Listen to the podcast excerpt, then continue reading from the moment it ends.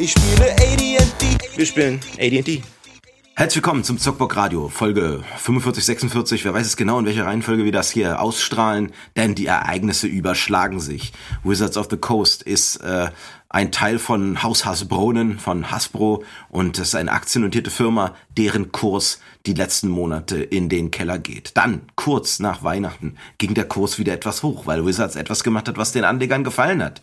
Und ähm, dann hat aber die Community reagiert und seitdem überschlagen sich die Ereignisse. Äh, Boykottaufrufe, äh, Kündigungen von One D&D, äh, die Pathfinder, äh, Verkäufe gehen durch die Decke ähm, und so weiter und so fort. Äh, es gibt quasi alle zwölf Stunden eine neue OGL, die rausgekommen ist. Und gerade just, wo wir jetzt aufnehmen, ist, wir sind gerade an dem Standpunkt, wo die 5e SRD äh, angeblich komplett oder tatsächlich auch äh, auf Creative Commons gesetzt wurde. Äh, äh und zwar, naja, äh, da werden wir also ganz viel drüber zu reden haben. Ursprünglich war die Idee, heute einfach mal drüber zu sprechen, wie die fünfte Editions-Community darauf reagiert. Ne? Also wie die OSA-Community und so weiter. Das wissen wir natürlich, äh, haben wir alles, können wir darüber reden, aber uns interessiert vor allem, wie reagiert äh, die Jugend, wie reagieren die Millennials und Gen Z, wie reagiert die fünfte Editionsspielerschaft, was sind da, wie rumort es da? Denn äh, unsere Perspektive ist ja vielleicht ein bisschen andere und dafür haben wir als äh, sozusagen äh, Fürsprecher ähm, oder zumindest als einzigen, der heute Zeit hat. äh, nein, aber als ne, ganz berühmter Fürsprecher Marc vom deutschen fünften Editionsserver. Grüß dich ganz herzlich. Hallo, schön, dass ich hier sein darf. Ja. Hallo Marc. Hi Marc. Schön, dass du da bist. Es freut uns äh, ganz besonders. Ähm, wir hatten auch noch ein paar andere angefragt, auch ein paar äh, weibliche Teilnehmer aus eurer, eurer Online-Community. Und ähm, ja, die, die konnten oder wollten dann am Ende aber alle nicht, was ich ein bisschen schade finde, aber äh, dann kannst du uns vielleicht irgendwie ähm, kann Marc uns vielleicht ja trotzdem channeln, was er da alles so aufgeschnappt hat, wie da die, die, äh, die Aufnahme der ganzen äh, Informationslawine und der, der, der, der Achterbahn der Gefühle und der, der Wertigkeiten da ähm, ist. Ich werde es versuchen. Jo. Okay, wollen wir, wollen wir vielleicht, äh, also der aktuelle Stand ist, dass Wizards verschiedene OGLs rausgebracht hat und ursprünglich der Intent war eigentlich uns allen klar, ähm, je nachdem, wie schneller einem klar geworden ist, mir ist ja länger klar gewesen, aber dazu später. Aber erstmal war der Intent klar, die, die, Aus, die Ausrichtung, es sollte darum gehen, äh, einzuschränken, äh, die OGL äh, sozusagen die alte zu deautorisieren, haben sie auch mehrfach dann ausdrücklich so gesagt, um, um sozusagen, ja, dann hartes Regime zu fahren und äh, die Lizenzen äh, ganz eng bei Wizards und Haus Hasbro oder Haus, Haus Hasbro dazu haben und ähm, sozusagen um für die sechste Edition und für für den künftigen für das künftige Online-Bezahlmodell, was denen davor spricht, um da sozusagen wirklich alle Daumenschrauben anlegen zu können. Und da gab es den großen Backlash. Ne? Und äh, dann haben die verschiedene Sachen probiert. Ähm, weiß nicht, wie wir der, selber da ins Detail gehen wollen.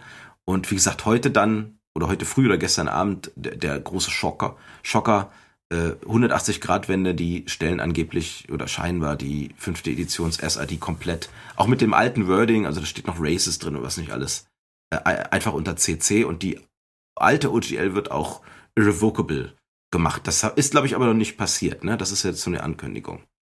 Ähm, okay.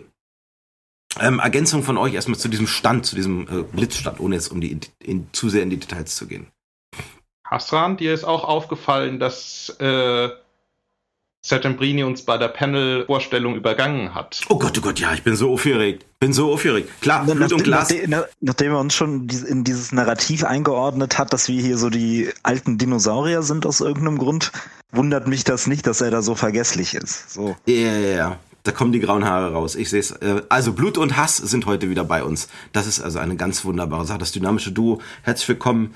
Asche auf mein Haupt. Also noch mehr Asche. Und ähm, ihr seid natürlich. Äh, du bist natürlich nicht so ein altes Eisen, äh, Herr Hassran. Denke, dachte ich nämlich auch immer. Aber ähm, aber ich, ich denke, womit du auf jeden Fall recht hast, ist, dass, sage ich mal, so die demografischen Faktoren in der 5e-Community im Großen und Ganzen vermutlich ein bisschen anders sind als jetzt bei den Leuten, die überwiegend altes D&D spielen. So, da wie auch immer das gelagert ist, da will ich halt nur kein, also finde ich dann immer ein bisschen blöd, äh, das Oder was heißt dir blöd? Ich kann das gar nicht so genau sagen wie du dann. Genau, also da habe ich definitiv mit einem groben Pinsel gemalert und offensichtlich übermalt äh. und äh, gut, aber Marc, also sag doch mal, kannst du mal vielleicht ein bisschen diese Achterbahnfahrt der Gefühle oder der der Bewertung mal aus deiner Sicht schildern, wie es bei dir ankam und dann auch wie es sozusagen in der Community Klar. bis Mhm. zum heutigen Tage quasi angekommen ist. Mhm. Also vielleicht noch eine kurze äh, Klarstellung zu dem aktuellen Stand. Äh, es scheint auf jeden Fall so zu sein, dass das SAD tatsächlich schon unter CC veröffentlicht ist. Ähm, dementsprechend, äh, damit ist das jetzt raus und schon irrevocable. Wir reden aber jetzt hier nur vom 5e SRD, ne? Ähm, und äh, ja, das haben sie schon online gestellt unter CC. Auch schon mit, in, mit einem PDF, wo das alles drinsteht und äh, das kann man sich jetzt nehmen im Endeffekt.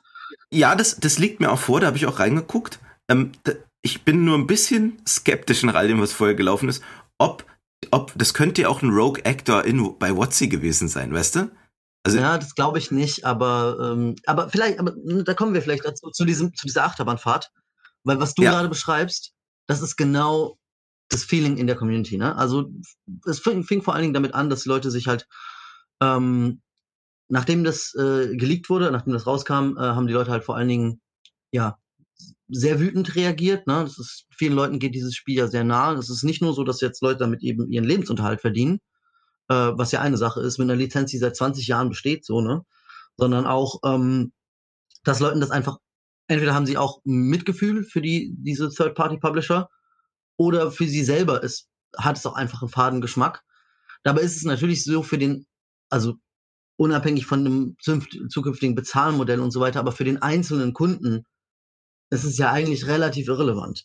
Aber so sehen das die Leute nicht. Die Leute sehen sich natürlich als Teil einer größeren Community, selbst wenn sie selber keine Third-Party-Publisher sind und auch äh, typischerweise selber auf äh, Drive-Thru-RPG den Third-Party-Publishern beim Pay What You Want 0 Euro bezahlen. Ne?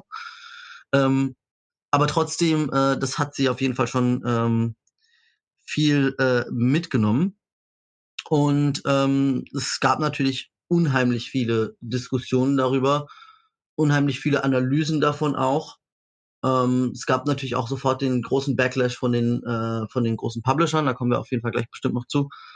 Aber äh, vor allen Dingen ist es so das Vertrauensding, was gelitten hat. Also es, es gibt natürlich eben die, Leute, die diskutieren jetzt ganz viel über, über Lizenzen, über äh, den Aktienkurs von Hasbro, über die Wirtschaftlichkeit der Sache und so weiter. Ich würde die mal so als Realisten bezeichnen. Ne? Die sagen halt, ja, das ist halt eine Firma, die muss halt Geld machen. So. Und dann gibt es aber natürlich auch einen großen Anteil von Idealisten. Die interessiert das ganz, gar nicht so sehr, ob eine Firma Geld machen muss oder so. Die sagen halt, hey, D&D ist etwas, was in einer Community entstanden ist. Ne? So wie wir alle nicht D&D aus dem Buch gelernt haben, ihr wahrscheinlich auch nicht, sondern von anderen Menschen, ne? die das vorher gespielt haben und so weiter. Und so wie das eben auch durch, durch diesen ganzen Third-Party-Content und so weiter geprägt ist. Also ich meine, D&D 5e hat einen ganz starken Wert darin. Ich glaube, das ist etwas, was für diese Diskussion auch gar nicht so unwichtig ist, dass es so leicht tweakbar ist.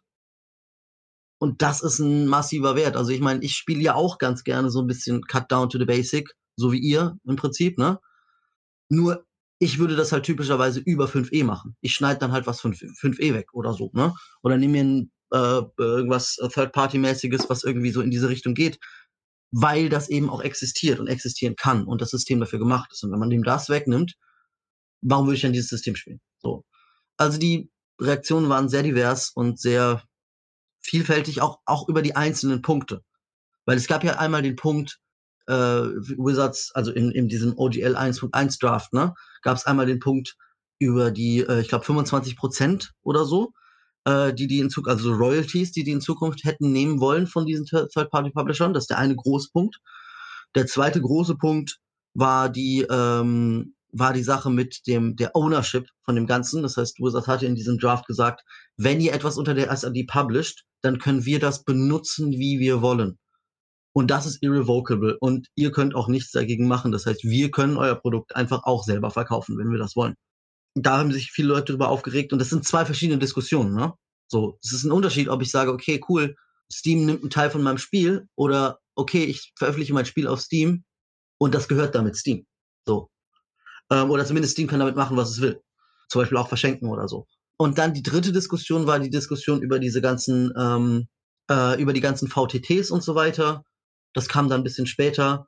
Und äh, dass Wizards halt versucht hat, äh, VTTs, also Virtual Tabletops, die ja sehr im Kommen sind, einzuschränken in dem, was sie sein dürfen, was sie machen dürfen, wenn sie das SRD benutzen oder überhaupt, wenn sie VTTs sind, mit ein paar Aussagen, die rechtlich auch sehr, sehr fragwürdig sind und in Deutschland zum Beispiel auch niemals durchkommen würden. Also du kannst hier, das, diese Forderung, die da gestellt wurde, kannst, würdest du hier nicht durchsetzen können. Ja, und deswegen haben wir da drei Themen und äh, müssen mir halt sagen, über welche von diesen Themen wir äh, reden wollen, weil die sind drei diverse Themen. Kleine Frage. Mhm. Was ich äh, gesehen habe, dass ich sage mal eher im ähm, OSR-Bereich noch ein viertes Thema Mhm. stark diskutiert worden ist, nämlich den Punkt mit der Morality Clause. Ah, War das auch in der 5e-Community ein großes Thema oder war das im Vergleich zu den, ich sag jetzt mal, äh, rein in Anführungszeichen kommerziell orientierten Sachen, kann äh, Royalties, Veröffentlichbarkeit von eigenen VTT-Modulen und so weiter, ähm, war das im Vergleich einfach ein weniger wichtigerer Punkt oder war das schon auch eine zentrale Sache? Weil das habe ich mitbekommen, dass das halt im OSR-Bereich vielleicht mit am stärksten diskutiert worden ist. also du meinst jetzt sowas wie, dass eben kein Rassismus in den Modulen sein darf? Kann Ork jetzt immer noch ein Ork heißen? Ist das eine Race oder eine Nee, Species? nee. Bla, bla, bla. Nee, das ist interessant, wie du das äh, wahrgenommen hast. Das könnte man ja meinen, dass sie das sagen, es soll kein Rassismus drin sein. Äh, es steht der, stand ja drin, dass da kein hateful Content Ja, genau. drin Das ist aber, was ich Das wäre meine. so ein, Ja. das, ja genau, aber der Punkt ist ja der, liest man das sozusagen wohlwollend und da ist, glaube ich, die OSR und äh, auch andere, die schon äh, vielleicht auch von der Lebenserfahrung her einfach, wenn man Leute, die schon mal Magic gespielt haben. ja, wenn man sieht, was, was alles unter Hateful Content, also das ist quasi so ein Gummiparagraph war, was da alles drunter fallen kann. Mm, Eben nicht ja, sozusagen, Es gibt den okay, halt soll, moralische Hoheit über das Spiel, ne? Also, und warum ich da Magic erwähne, ist, weil sich, also in der, ich will jetzt da nicht für andere sprechen, aber es gibt viel Diskurs darüber, dass eben Wizards of the Coast im Rahmen von Magic ein sehr zynischer und äh, nicht allzu gut gelittener Akteur sei. Mhm. ja, also da haben wir sozusagen einerseits äh, wirklich echte, echte Exklusion. Bei Magic haben wir, glaube ich, schon mal drüber gesprochen. Bei Magic gibt es ja extra e echte Skandale, wo die sozusagen die Judges zum Beispiel äh, schwarze und asiatische, also US-asiatische und US-schwarze äh, Leute wirklich ausschließen und mobben, so hinter den Kulissen. Und ähm, auf der anderen Seite aber groß sich hinstellen, hier, Wotzi, wir sind hier die großen ähm, Wächter der, ähm, der Tugend und verbannen Karten, zum Beispiel die Karte Crusade, die ein ganz essentieller Bestandteil des Spiels lange war für die weiße Mana-Sache. Die wurde sozusagen dann äh, verboten. Also kann, okay, das kann ja ein richtiger Schritt sein, aber das ist offensichtlich sozusagen dann auch, wenn man vom Working Place dann hört, äh, was da wohl alles abgelaufen ist, ähm, genau eine krasse Doppelmoral. Nee, ich, ich, ich will nur den, den Gedanken dann vielleicht nochmal beenden. D- Deswegen fällt es schwer, da eine wohlwollende Lesart zu finden, für Mhm. mich zum Beispiel, äh, bei solchen ähm, Ja. Texten. Also, ähm, was das angeht, ähm, ich sag's mal so, das wurde natürlich auch diskutiert. Ähm, das wurde aber größtenteils im Rahmen dessen diskutiert, dass Wizards, als so ein großer Backlash kam, sich auch sehr, sehr stark darauf bezogen hat, zu sagen, hey, wir machen das aber ja eigentlich nur wegen diesen moralischen äh, Fragestellungen, was von der Community halt sehr stark als billiger Vorwand gesehen wurde. So nach dem Motto, unter dieser Flagge kann man dann das Wirtschaftliche dahinter durchdrücken, sozusagen. Generell wurde dieses, ähm, also ich will nicht sagen, dass die, dass diese Änderungen oder dass diese Vorschläge gut aufgenommen wurden, so das kann man so nicht sagen. Aber da ist die Community, wie schon seit langem, auch durch Änderung von, äh, also auch schon seit es überhaupt diese Änderungen in dieser Richtung eher gespalten und das ist ein, aber nicht das große Diskussionsthema.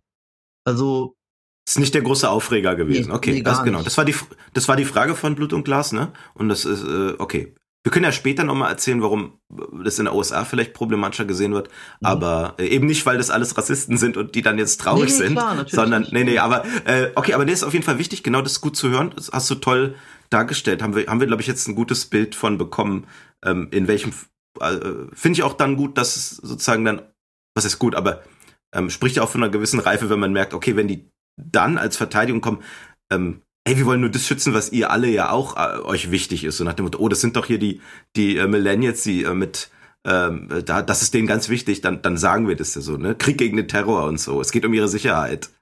Ja, äh, dazu ähm, möchte ich vielleicht noch gerade ähm, auch was sagen, wenn wir da schon dabei sind. Und zwar, ich glaube, da gibt es auch einen großen Unterschied, weil ähm, klar, das OSR bezieht sich nicht deutlich auf eine Spielwelt unbedingt. Ne? Also es ist jetzt ja nicht unbedingt, das spielt in Ferun, das spielt in Greyhawk oder sowas. Aber trotzdem, äh, wenn ich mal hier gucke, äh, in unseren, äh, wir haben ja so einen Community-Überblick bei uns auf dem Server und da sieht man halt auch, was für Leute, die, was für Kampagnen die Leute spielen und was für Settings die Leute spielen. Ne? Und in der aktuellen 5e von irgendwie, ich weiß nicht, wie viele Leute teilgenommen haben, aber ich habe hier zum Beispiel im Vergleich mal so 250, 250 Leute ungefähr spielen Forgotten Realms, ne? Das zweitgrößte ist hier ähm, gelistet als äh, Ravenloft. Das spielen 39 Leute. Und alles andere ist noch viel kleiner. Zwei, äh, 23 Eberron und so weiter. Das sind natürlich keine guten Zahlen, weil von unseren vielen, vielen Mitgliedern haben das nur sehr wenig ausgefüllt. Aber trotzdem, man sieht, es spielen zehnmal so viele Leute im Durchschnitt Forgotten Realms wie alles andere. Und es spielen aber genauso viele Leute Homebrew wie Forgotten Realms. Das heißt, Leute in, ähm, in 5e benutzen das ja auch eben ganz viel nur als Mechanik und lassen die Lore auch komplett weg. Das heißt, ihnen könnte es nicht egaler sein, wie äh, Wizards einen Elfen, einen Ork oder von mir aus irgendwelche moralischen Fragen darstellt, weil die das eh nur als Mechanik-Set benutzen. Klar, genau. Ich glaube, die Angst ist dann, wenn wir jetzt doch dann dabei bleiben, äh, die Angst ist sozusagen mit einer gewissen Erfahrung, wie sowas auch laufen kann, ja. äh, mit so einem Gummiparagraphen, dass dann auch, wenn du eine Homebrew-Welt machst und für die dann dein Kompendium machst und ja. irgendwas passt Wizards nicht, dass sie dann sagen können, okay, das ist jetzt hateful, weil dort, ähm, was weiß ich, ich will mir, ich will jetzt gar nichts konstruieren, das ist morgen dann schon vielleicht wieder veraltet. Äh, aber was den, was man, eine, eine Redewendung, einen Vorwurf, der vielleicht gerade dann aktuell ist, an den vorher keiner gedacht hat. Ähm, ne, jahrzehntelang stört sich keiner an Pippi Langstrumpf, auf einmal findet man dort etwas oder äh, die, die Meinungen ändern sich. Und ähm, vielleicht ja auch zu Recht oder wie auch immer, aber ähm, das ist natürlich, das gab in der OGL 1 und ich glaube in der 2.0 auch noch, also sozusagen den Vorschlägen da, äh, gab ja Wizards ausdrücklich dann die Macht, ähm, äh, unwiderruflich, also da, da, stand ja dann extra drin auch, dass der Hateful Content, dass dieses Judgment äh, überhaupt nicht ähm, angegriffen werden kann, sondern dass also, dass man, wenn man darunter veröffentlicht hätte, dass Wizards äh, die, ausdrücklich absolut die Hoheit darüber zu entscheiden hat, ob das jetzt zutrifft oder nicht. Ja, genau. Das heißt, sie haben nicht nur die Macht mit deinem Content, also sie hätte nicht nur die Macht gehabt, mit deinem Content zu machen, was sie wollen, im Sinne von sie nehmen den und verkaufen den selber oder so, sondern sie hätten auch noch die Macht gehabt, deinen Content wegzunehmen weil die sperren den. Das heißt im Prinzip, du veröffentlichst ein 3D, äh, keine Ahnung, äh, ein Third Party irgendwas, tolles Kompendium, was weiß ich. Sie sagen, okay, wir nehmen das, wir ändern das, dürfen wir ja. Wir ändern die Wörter, so dass es jetzt eben keine äh, Elfen mehr sind, sondern jetzt Alfen, was weiß ich, ne? Ähm, und wir sagen auch noch, dass du Elfen gesagt hast, ist irgendwie rassistisch oder irgendwie doof. Äh, das heißt, das, was du gemacht hast, darfst du nicht mehr verkaufen, aber wir schon. Und das ist natürlich den Leuten voll quer in den Hals geschossen, so, ne? Hm. Okay, cool. Äh, also nicht cool, aber äh, das, das, ich glaube, den Punkt haben wir ganz gut ähm, ähm, äh, verstanden, wie das so ungefähr ankam bei den verschiedenen Communities. Aber du hast ja gesagt, dass die drei großen Aufreger mhm. waren die Royalties, mhm. das, die Ownership-Sache und die VTT-Sache. Mhm. Und du hast auch gesagt, dass es auch um, um was Idealistisches ging, um mhm. was Ideelles. Und äh, den letzten Punkt finde ich vielleicht besonders besonders spannend, denn ähm, okay, die Realisten, die sagen, das ist klar, das hat man ja immer, es gibt immer ein paar Leute, die dann auf Konzernseite blicken und vielleicht auch Spaß dran haben, so den sozusagen Leuten, die so irgendwie ein bisschen idealistisch unterwegs sind, denen man ja, also da dann sozusagen als Pragmatiker zu kommen, ja, das ist eine Firma, die muss Geld verdienen. Ich meine, ähm, was man sich halt klar machen muss, wie bitte, ja, sag. Es gibt doch Leute, es wundert mich immer wieder, die hängen auf der Telekom-Website rum und wenn man sich dann da, wenn man dann denen da in den Kundenservice schreibt, hey, warum habe ich kein Dididid, dann antwortet irgendeine Privatperson und sagt, ja, das muss man doch verstehen und verteidigen die Telekom so. Ich weiß nicht, weißt du, also ich, ich meine, ja, es gibt so Leute halt irgendwie, ne? Würde mir nicht ja. einfallen jetzt persönlich, aber. Gerade bei der Telekom. Ja, aber es gibt auf jeden Fall, oder bei E.ON oder so. Also, ich Mhm. sag's euch. Ja, klar, nein, aber es gibt auf jeden Fall die Realisten, wie du sagst, und die wollen auch den anderen. Also, es muss jetzt nicht so sein. der Moment, aber also ich, ich, ich weigere mich übrigens, das als Realismus hier irgendwie abzutun. Also ja, ich, ich, ich weiß, das ist absichtlich äh, ähm, recht grob beschrieben und auch die, die Selbstdarstellung ähm, dieser Position. Aber äh, ich, man kann das ja auch realistisch äh, im Rahmen dieser ganzen Wirtschaftslogik diskutieren. Also so dieses Shareholder Holder Value Maximizing Verhalten auf mittel- und kurzfristige Sicht und so, das ähm, wird ja auch aus, äh, also innerwirtschaftlich kritisiert und diskutiert und sowas. Ja, ne? das schon. ist ja, das ist ja kein Naturgesetz, dass es so sein muss. Also ein Genau. Unternehmen muss nicht versuchen, seine ähm, äh, Executive Suite Boni zu maximieren fürs nächste Quartal. So. Nee, also ich würde hier Idealisten eher definieren als im Kontrast zu Idealisten. Äh, Realisten im Kontrast zu Idealisten. Ne? Es gibt die Leute, die sagen, das ist mir alles egal. Mir geht es darum, dass es Community-Sache ist. Und dann gibt es die anderen. Das ist, was ich meine. Ja. Ja. Also die, ich meine, die anderen tun ja so, als seien sie die pragmatischen Realisten. Genau, die, also es sind halt die Leute, die die Position von äh, Hasbro und Wizards versuchen zu verteidigen. So, das, äh, Nimmst du das so stark als Verteidigung wahr? Die Verteidigen, also ich habe nicht gesehen, dass Leute das irgendwie verteidigt hätten, richtig. Sondern eher, dass sie das dargestellt und erklärt haben. Und ich würde die Position deshalb vielleicht auch eher, also ich verstehe, warum du sie als Realisten bezeichnet hast, Marc, aber für mich würde ich denken, dass da vielleicht eher ein Begriff wie, äh, keine Ahnung, Fatalisten passt. Kann sein, ja, man kann es halt nicht ändern. So. Die sind ja sozusagen mit, die sind ja mit betroffen, aber nehmen das halt schon, äh, schon dann als, ich sag mal, quasi Naturgesetz oder eben zumindest etwas wahr, auf das sie nicht das Gefühl haben, Einfluss ausüben zu können, sondern sie sagen, ja, folgendes sind die Gründe, die, die Mechanismen, die sozusagen systeminhärenten, die dahinter liegen, dass die Leute innerhalb der Unternehmensstruktur so agieren. Das sind die Auswirkungen davon, die ich zu spüren bekomme. Und weil ich die dahinter liegenden Mechanismen glaube zu verstehen, denke ich nicht, dass ich daran etwas ändern kann. Hm, Ja, weiß ich aber nicht, ob ich zustimmen würde. Also ich gebe dir recht, so persönlich, aber es ist nicht das, was ich gesehen habe in der Community. Ich würde sagen, die Leute, die sagen, ich kann das sowieso nicht ändern, ich will D&D spielen und ich kann das eh nicht ändern, die haben gar nicht diskutiert. Die haben gar nicht miteinander diskutiert. Also es waren sich alle, es sind sowieso alle ähnlichen Meinungen. Alle fanden das doof von Wizards, ne? Auch diese, die du jetzt Fatalisten nennst. Es ist eher so, dass die sagen würden, man kann sowas aber nicht tackeln und nicht darüber reden und nicht angreifen, wenn man einfach nur sagt, ich finde es doof. Man muss verstehen, was das Problem ist, warum die so agieren, damit man das tackeln kann. So würde ich eher sagen, dass die sich selber dann wahrnehmen würden.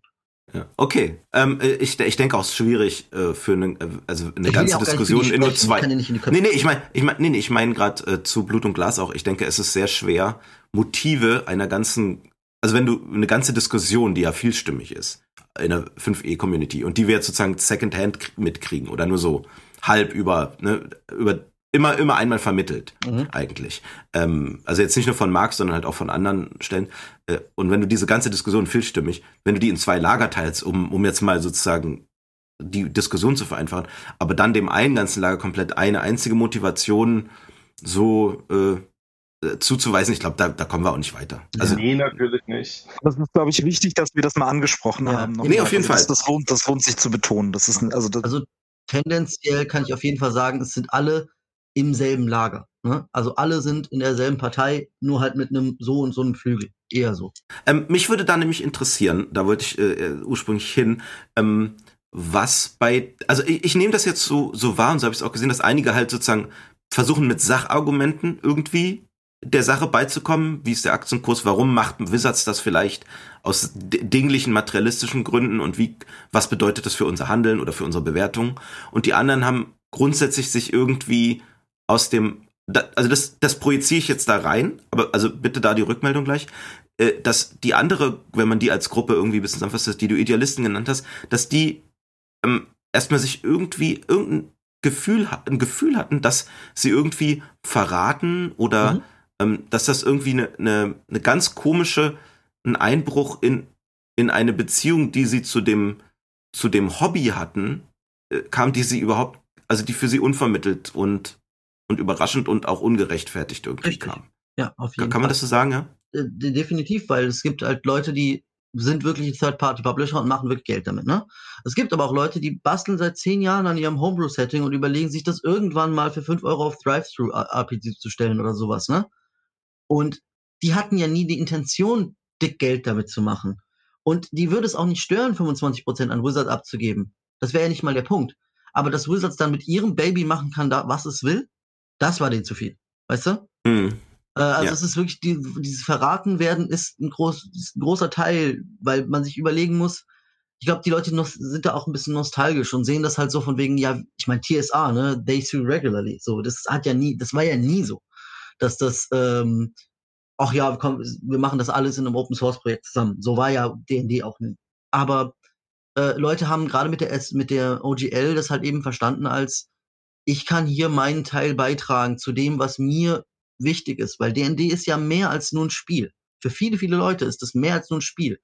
Das ist ein, ich will es nicht Lifestyle nennen wollen, weil das ein komisches, modernes Wort ist für etwas, aber es ist ein Sense of Belonging irgendwie, ne? Ein Zugehörigkeitsgefühl. Ein D&D-Spieler zu sein ist nicht wie ein League of Legends-Spieler zu sein. D&D-Spieler zu sein ist eher so wie ein Fußballer zu sein oder ein Schachspieler zu sein im Schachclub oder sowas, ne? Es ist ein Teil einer Community zu sein. Und ähm, Das ist eine Subkultur. Genau, es ist, ja, Dankeschön. Es ist eine Subkultur und ähm, die fühlt sich natürlich in diesem Rahmen äh, dann auch bedroht und das tut den Leuten weh.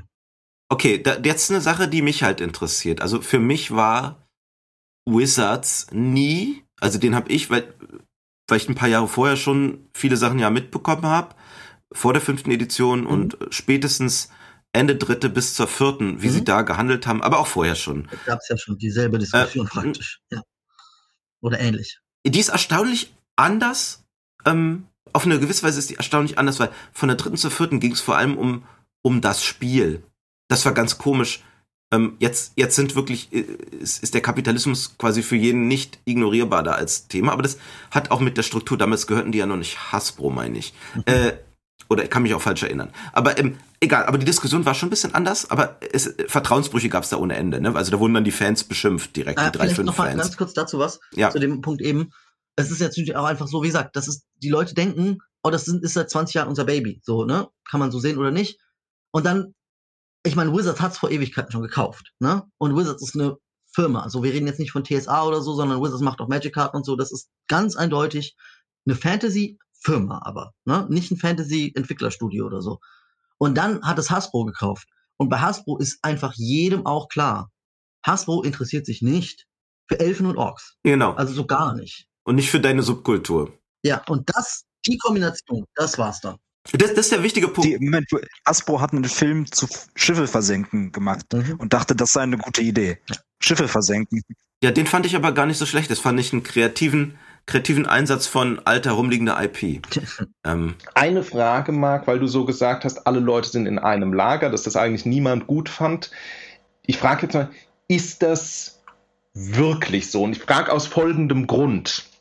Ähnliche Diskussionen gibt es noch bei einer großen anderen IP und, und Unternehmen im Gaming-Bereich, nämlich bei Games Workshop. Mhm. Und da ist es ganz spannend, finde ich. Also da gibt es ja auch regelmäßig Kritik an allem Möglichen, was sie machen, aus was für Gründen. Lizenzen spielen da jetzt weniger eine Rolle, aber und da gibt es eine kleine Gruppe, aber eine Gruppe, die ähm, sehr offen sagt, dass sie die Sachen gut findet, die ähm, Games Workshop macht. Und zwar warum? Und das finde ich spannend, weil sie damit auch offen umgehen, weil sie sagen, GW ist ja nun auch ein äh, börsennotiertes Unternehmen. Die sagen, sie sind Aktionäre bei GW, also sie haben sich halt mit dem Unternehmen, das ihr Hobby ermöglicht, so weit identifiziert, dass sie investiert haben darin. Und deshalb sagen sie, sie finden die Sachen gut, weil sie einen direkten Return of Investment bei sich sehen, wenn GW ähm, so stark unternehmensorientiert, ist ja nun mal ein Unternehmen, Mhm. agiert und halt auf die Bottomline schaut, statt äh, sich total auf die Spielersubkultur ähm, zu fabrizieren. Gibt so Leute auch bei 5e? Ähm, es hätte solche Leute bestimmt gegeben, kann ich mir vorstellen, wenn dieses, diese Aktion nicht der schultertiefste Griff ins Klo ever gewesen wäre. Also das hat ja das, diesen Effekt nicht erzeugt. Es ist jetzt nicht so, dass es äh, den Effekt erzeugt hat, die Leute nehmen es zähneknirschend hin, 5% der Userbase sind weggegangen, aber der Rest sorgt dafür, dass ein stabileres Unternehmen ist, was entweder dafür sorgt, dass ich mehr Geld verdiene oder dafür sorgt, dass das Spiel, das ich liebe, weiter existieren kann. So ist es ja nicht. Sondern es, es hat ja wirklich dazu geführt, dass die, Le- also das wurde ja sehr schlecht aufgenommen.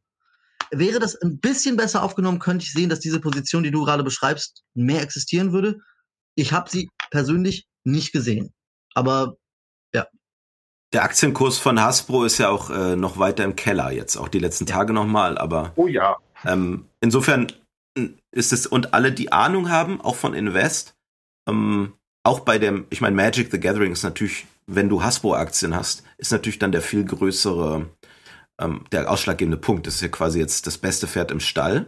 Und da noch, noch mal sozusagen zu, zum Kontext, dass das, äh, also ein weiterer Hinweis darauf, wie, also oder wie, wie stark so diese ganze Verwertungslogik und Investorenlogik ähm, im Diskurs stattfindet. Also es ist ja wohl bekannt, dass irgendwie, ich meine, letztes Jahr oder vielleicht vor zwei Jahren ein Investor ähm, die Leute darauf auf, also die anderen, viele Investoren darauf aufmerksam machen musste, dass ähm, ein Großteil von den äh, vom Profit eben von äh, Wizards kommt bei Hasbro und nicht von irgendwelchen Spielzeugen und äh, äh, IP-Weiterverwertung. Also da gibt es äh, eben wahrscheinlich auf Antreiben dieses Investors hin äh, äh, Berichterstattung zu. So das und das ist schon eine, neue Dimension, dass das so auf den Punkt mitverfolgt werden ja, kann. genau. Meine Leute fühlen sich halt auch nicht repräsentiert. So, wie gesagt, das ist das, was ich gemeint habe. So, ne, da kommt jetzt eine große Firma Hasbro und nimmt den Leuten ihr Baby weg. So, die, die denken ja auch nicht, dass Hasbro sich irgendwie dafür interessiert. Das wissen die ja. D- Das finde ich äh, beeindruckend gut. Ich, ich hatte noch den Ursprungsgedanken, bevor wir mit dem, mit dem Seitenfaden kamen. Vielleicht, dass ich den noch kurz zu Ende bringe, weil er jetzt auch mit dazu tun hat. Meine Frage war, und wo ich sagte, okay, vierte Edition, ich habe schon viel gesehen. Also sagen wir so, ich habe WotC immer als den Gegner wahrgenommen, sozusagen. Also WotC steht zwischen mir und meinem Folk D&D, also dem D&D von Mhm. Gary. Aber so sind ja? das die fünf Eder nicht. Also nicht Genau, das, das ist der Punkt. Habt ihr bis dahin, für mich klingt das so und von das gesehen, dass ihr sozusagen seit fünfte Edition bis heute oder bis, sag ich mal, vor drei Wochen, WotC sozusagen als großen Bruder, als Partner, der lässt mich machen, der macht schöne shiny Products, ähm, aber der ist eigentlich meiner Subkultur wohl, wohlgesonnen und versucht mich nicht zu melken, sondern ist, ist sozusagen der Big, nee, der Big Brother wäre doof, aber Mhm. der, der gute Onkel oder so, der coole Onkel oder wie, also wie ist die Beziehung bis dahin gewesen, die mentale sozusagen, die innere? Also äh, ich kann natürlich manche Sachen da nicht drüber reden, weil wir mit WhatsApp-Leuten auch geredet haben und so. Ähm, aber ich sag mal so, äh, ich glaube, da unterscheiden sich unsere beiden Subkulturen so ein bisschen, ne? Also Sub-Subkulturen sozusagen. Weil ihr seid die Leute, die sich halt schon mehr davon gelöst haben. Einfach generell. Die sagen, hey, wir wollen das D&D spielen, was wir lieben und wir sind auch ohne, ohne Probleme bereit, vom McDonalds Standardprodukt abzusehen und stattdessen unser Underdog-Produkt zu nehmen, sozusagen, ne? Während ich jetzt auf dem Server bin, wo wir halt McDonalds vertreiben, so wenn die, also wir vertreiben ja nichts, aber ihr wisst, was ich meine, ne? Das, das finde ich schon sehr hart. Also ich, ich weiß natürlich, ich verstehe schon, was du versuchst zu vergleichen, aber also ich, ich glaube so in so als Spiel ist die und die auch in seiner fünften Edition noch so weit belastbar, dass also so so weißt du da Mhm. Fa- Fast Food klingt jetzt so, als gäbe es so einen, einen, einen Wertigkeitsunterschied. Ach so, wirklich, ja, ja, ne? nee, nee, ich meine nur die Popul Popularität deswegen, aber es war vielleicht ein bisschen extrem ausgedrückt. Vielleicht sind die Beatles äh, besser. Genau, also ich, ich Ja, da würde ich genau. nur sagen, ich, ich also ich äh, würde, wie gesagt, ich, ich halte 5e für, für sehr belastbar Mhm. als Spiel. So, Ich wäre auch sofort bereit zu sagen, Fifth Edition ist das Beatles der Rollenspielmusik. Ja, ja, genau, das, das. Oh, oh, oh, oh. Das war jetzt schwer vergiftetes Lob. Ähm, aber auf jeden Fall, aber dementsprechend glaube ich auf jeden Fall, ähm, ja, ich glaube, Wizards wurde von vielen Leuten so als der gute Onkel oder sowas gesehen. Hasbro halt aber nicht, ne? Aber Wizards halt schon noch. Ähm, ich meine, immerhin heißt es auch Wizards und so, ne? Und die sorgen auch dafür, dass es irgendwie coole Streams gibt und äh, dass die machen Umfragen und Playtests und sowas. Das haben sie eigentlich ganz gut gemacht. Mit den ganzen Playtests und Unearthed Arcana Tests und so weiter. Das war ja gar nicht so verkehrt. Das hat ja viele Leute sehr happy gemacht. Und die hat ihnen das Gefühl gegeben, mitbestimmen zu können. Also ob sie das jetzt wirklich konnten, es wurde ja immer geflissentlich ignoriert, was dabei rauskam. Aber ähm, zumindest konnten die Leute was dazu sagen. Das wurde übrigens geleakt, ne? Habt ihr das mitbekommen, das Leak? Was denn? Es wurde geleakt an den YouTuber D&T Shorts heißt der, glaube ich. Das ist so Mhm. dieser bärtige Mann mit der Beanie Cap oder wie die heißt. Mhm. Ähm, und äh, der hat Leaks bekommen und da wurde in mehreren, wurde ihm auch mehrfach bestätigt und er hat es mit Anwälten geklärt und so weiter, dass er das sagen durfte, dass ähm, diese, die Online-Umfragen Mhm. äh, alle nur gemacht wurden, um den Discontent oder äh, die, das zu bündeln und dann zu ignorieren. Also das ist eine absichtliche Strategie war, immer diese, diese ähm, Surveys zu machen, also diese Umfragen, damit die Leute denken, okay, sie haben es eingeschrieben und ähm, damit die eben nicht anrufen und keine E-Mails schreiben und keine Forenposts schreiben, sondern da an diesen Pseudo-Playtests mitmachen. Also das ist wohl eine absichtliche Strategie. Ja, und da sieht, Äh, so- da sieht man halt mal, ne? das macht es halt kaputt. So, das ist halt dann Hass. Und das ist natürlich auf Hasbro dann geschoben, ne? Halt, halt, stopp. Hat nicht zumindest Watsi dann irgendwie auf Twitter behauptet, das sei eine Falschinformation? Also irgendwie Misinformation oder sowas wurde natürlich gleich als Begriff bemüht, meine ich. Was würde ich auch sonst behaupten? Ja. Ähm, klar, aber also ich, ich meine, da gab es nochmal eine Diskussion drum, ob und hat sich, äh, dass ich die, die Shorts auch über irgendwelche Berichterstattung nochmal entschuldigt habe Ja. oder irgendwie so. Aber ich glaube, da können wir ähm, nur spekulieren. Also was Watsi dann sagt oder nicht sagt, so, das ist halt. Äh, Aber dass das Gefühl vorherrscht, dass das ignoriert wird, ist ja auch schon mal eine Aussage. ja, Nee, nee, nee, definitiv, definitiv. Ich, ich meine nur, dass, dass diese Diskussion, was, also was ist halt schwierig was jetzt ähm, wahrheitsgemäß äh, ist, schwierig einzuschätzen. Also ja, er hat auf jeden Fall die Informationen bekommen und weitergegeben, aber für irgendwas hat er sich, glaube ich, auch vor kurzem entschuldigt. Warum auch immer. es, es ist trotzdem auf jeden Fall so, dass Watsi als großer Bruder gesehen wurde, wie aber auch die anderen Publisher. Also wir haben zum Beispiel auf unserem Server, ne, wir haben ja Leute von Watsi da, ein deutscher Community Manager, äh, sogar zwei von denen, äh, die haben auch ihren eigenen kleinen Channel, mit dem die nur mit uns reden dort. Äh, auch Ulysses und auch der Uhrwerk Verlag haben solche Channels und haben ihre eigenen Rollen bei uns, dass man die sehen kann und sieht, wer die sind und dass die kommerziell sind und so weiter. Ne? Auch die haben ihre eigenen Channels, dass die mit uns reden können direkt und so. Und zum Beispiel von Ulysses und Uhrwerk kommt da auch relativ oft was, von Watsi kommt halt ab und zu was, wenn wir die sehr stark bemühen. So, ne? Also die schicken uns, da haben sie uns dann auch für Events irgendwelche Bücher mal geschickt oder solche Sachen halt, ne? Und die einzelnen Leute, die da arbeiten und so, die geben sich da auch Mühe. Das ist schon so. Aber es ist natürlich so, dass der Gesamt, dass das der größere Gesamtzusammenhang ist, das ist halt eine Firma und die interessiert sich für Zahlen. Und das ist uns auch schon klar. So, also ich kann mit dem deutschen Community Manager da reden und das ist auch schön und das ist auch eine sehr nette Person. Und die gibt sich auch wirklich Mühe, aber die muss trotzdem ihren Chefs Zahlen vorlegen und interessiert sich dafür, wie viele User sind denn gejoint zu dem Event und nicht, wie lebendig ist die Community oder sowas. Weißt du, ich meine? Also, die fangen halt an bei, bei Wizards und auch bei Hasbro, die würden halt YouTuber, äh, also YouTube-Abonnenten mit Mitgliedern auf dem Discord-Server vergleichen. Wo ich sagen würde, das kann man nicht vergleichen. Das steht in keiner Relation zueinander. Nee, das ist ja ein ganz anderes Engagement. Ne? Das ist ja Genau. die Spitze des Eisbergs. Alles, was wir hier machen, alle, äh, die, die sich sozusagen öffentlich machen. Das ist die Ähm, absolute Spitze des Eisbergs. Ja. Ja, ja, ja. Ähm, kannst du denn so ein bisschen sagen, wie denn die Wizards Community Manager, die Deutschen, ähm, das begleitet haben jetzt die letzten Wochen? Also die Wizards Community Manager sind ganz fantastisch, super liebe Leute. Und gar nicht. Okay.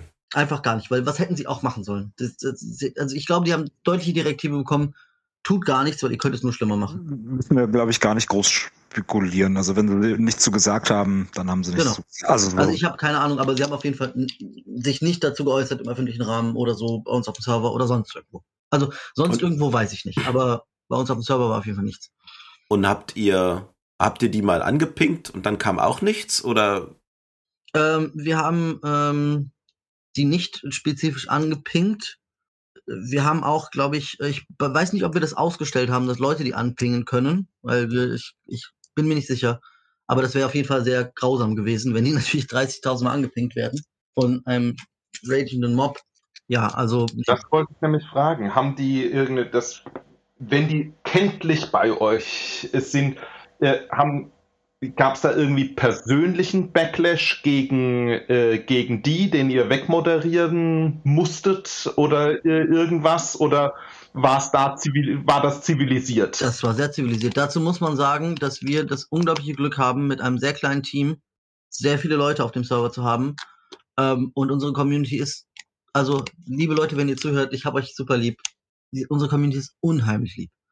Also selbst in so einer Diskussion, die wirklich aufgeladen war, wo Leute wirklich ne, mit harten Bandagen diskutiert haben, äh, ist es nie persönlich geworden oder nie irgendwie, keiner ist losgegangen und hat äh, den Wizards-Leuten direkt als Mitarbeitern was vorgeworfen oder sowas. Es keine schlimmen Wörter gefallen. Wir haben aber generell, also keine Ahnung, wir moderieren zweimal im Monat irgendwie was und der Rest ist irgendwie ein Bot wegmoderieren. Community ist super lieb. Cool, Shoutouts. Shoutouts an die Community, sehr gut. Und danke auch mal an Andy und so, die nachts immer die Bots wegmoderieren, die da kommen.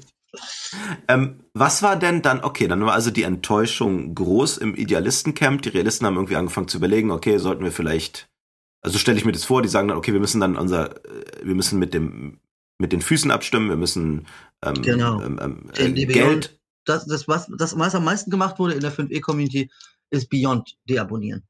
Und das hat auch funktioniert. das scheint wirklich funktioniert zu haben, dass sie Angst bekommen haben. Ähm, also da äh, äh, Lob an den, an den realistischen um, Exit dort, an, an, den, an die Solidarität da und die Abstimmung mit dem, mit der, äh, mit dem Geldbeutel. Ja, das haben alle zusammen gemacht, auch die Idealisten. Also das war Mhm. auf jeden Fall.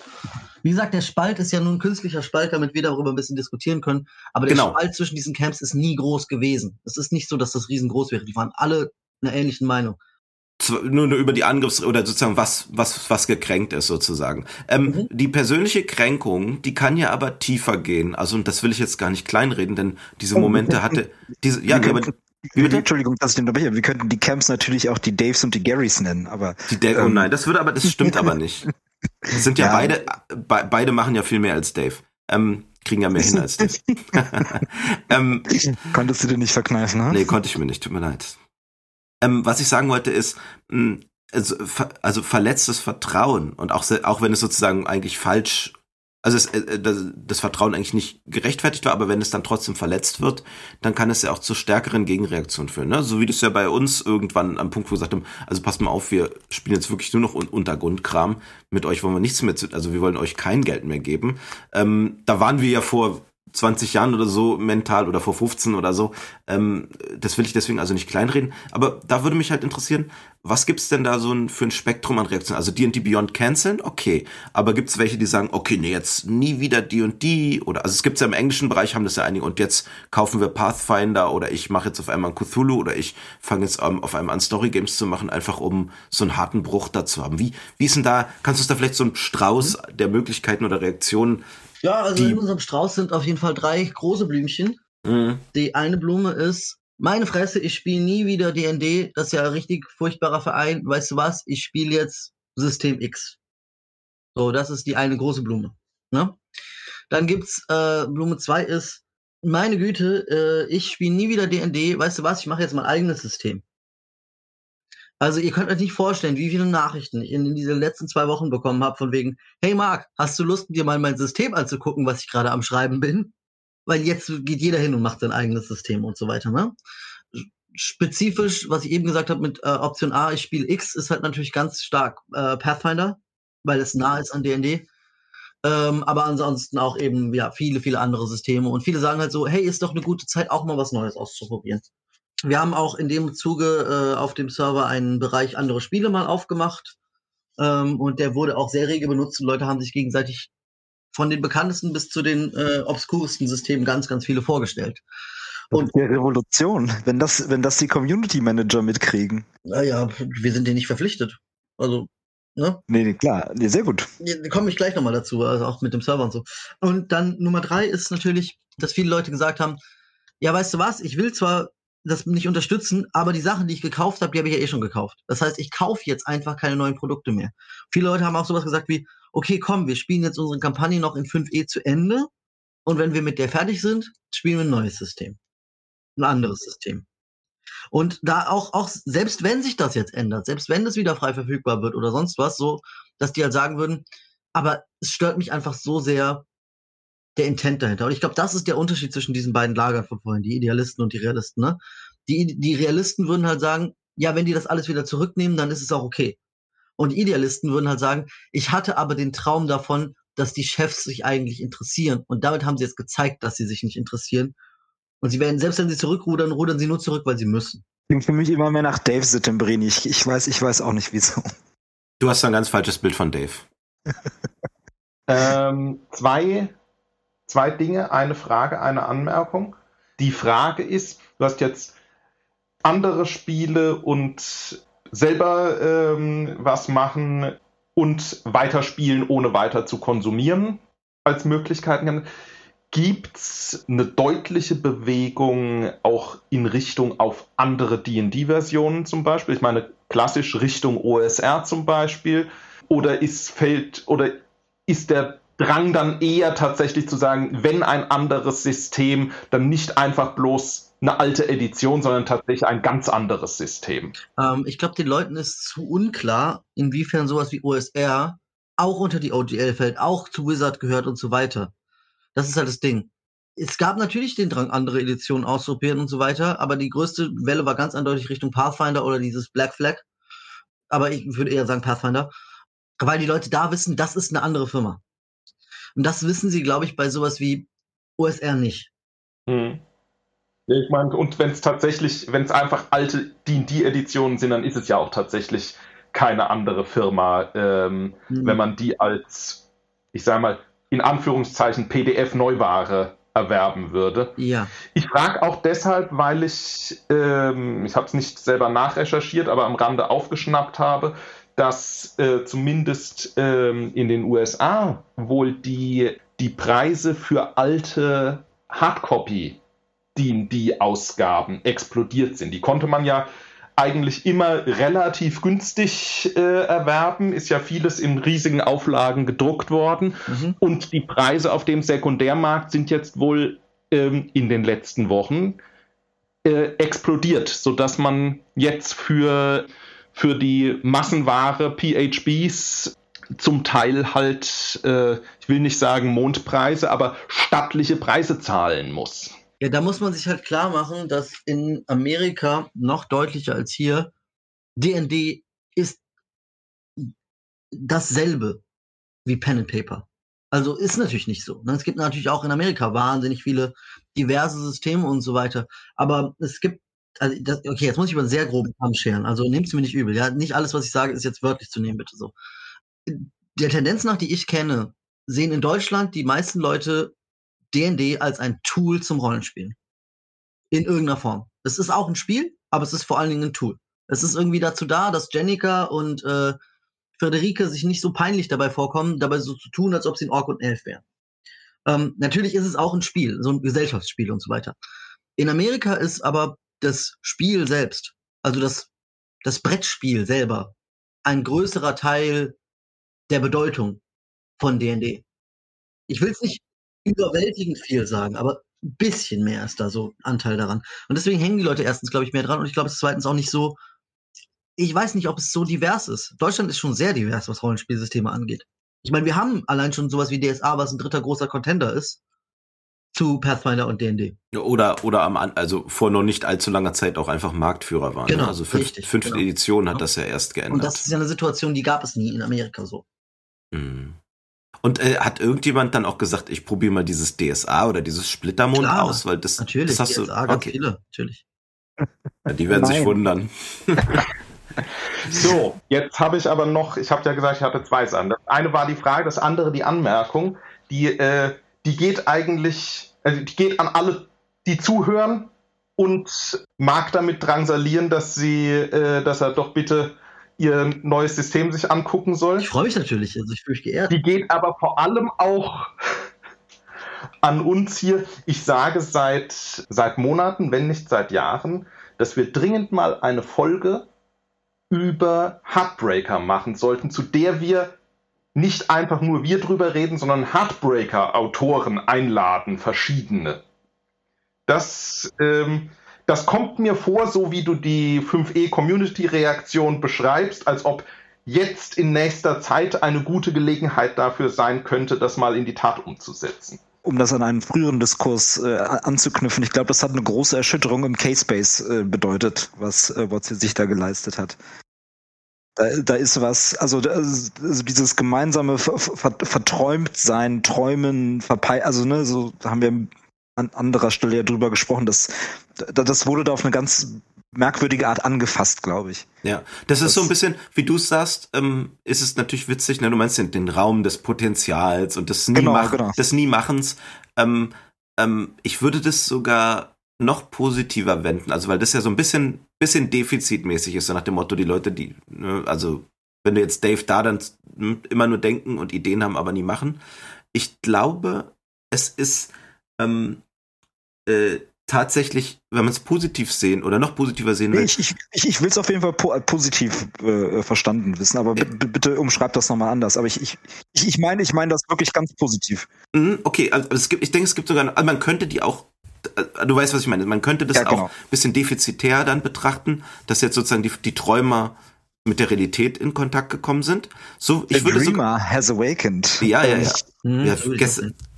Ähm, ähm, ich denke, es hat sogar noch eine andere Dimension, und zwar eine urpositive bei D&D. Ähm, die habe ich ein bisschen von äh, The Magic Historian, der hat das ganz gut in Worte gefasst. Dass, ähm, er hat aber nicht die Kampfbegriffe benutzt, die ich jetzt nicht benannt denn äh, bei Magic the Gathering gibt's ja schon ein paar Monate länger einen absoluten Ausverkauf der Faninteressen. Ne? Also nur, dass bei Magic die Leute ein bisschen anders agieren, ein bisschen eher bei, als wie bei Games Workshop. Sie meckern rum, wenn sie 1000 Dollar, eigentlich ja 1200 mit Texas, 1200 Dollar für drei Booster Packs kaufen, äh, bezahlen sollen. Äh, da gab es ja einen großen Aufschrei und tatsächlich auch Boykotts. Aber schon das nächste Set hier, Double Masters, das neueste, ist dann wieder durch die Decke weg äh, gekauft worden. Ja?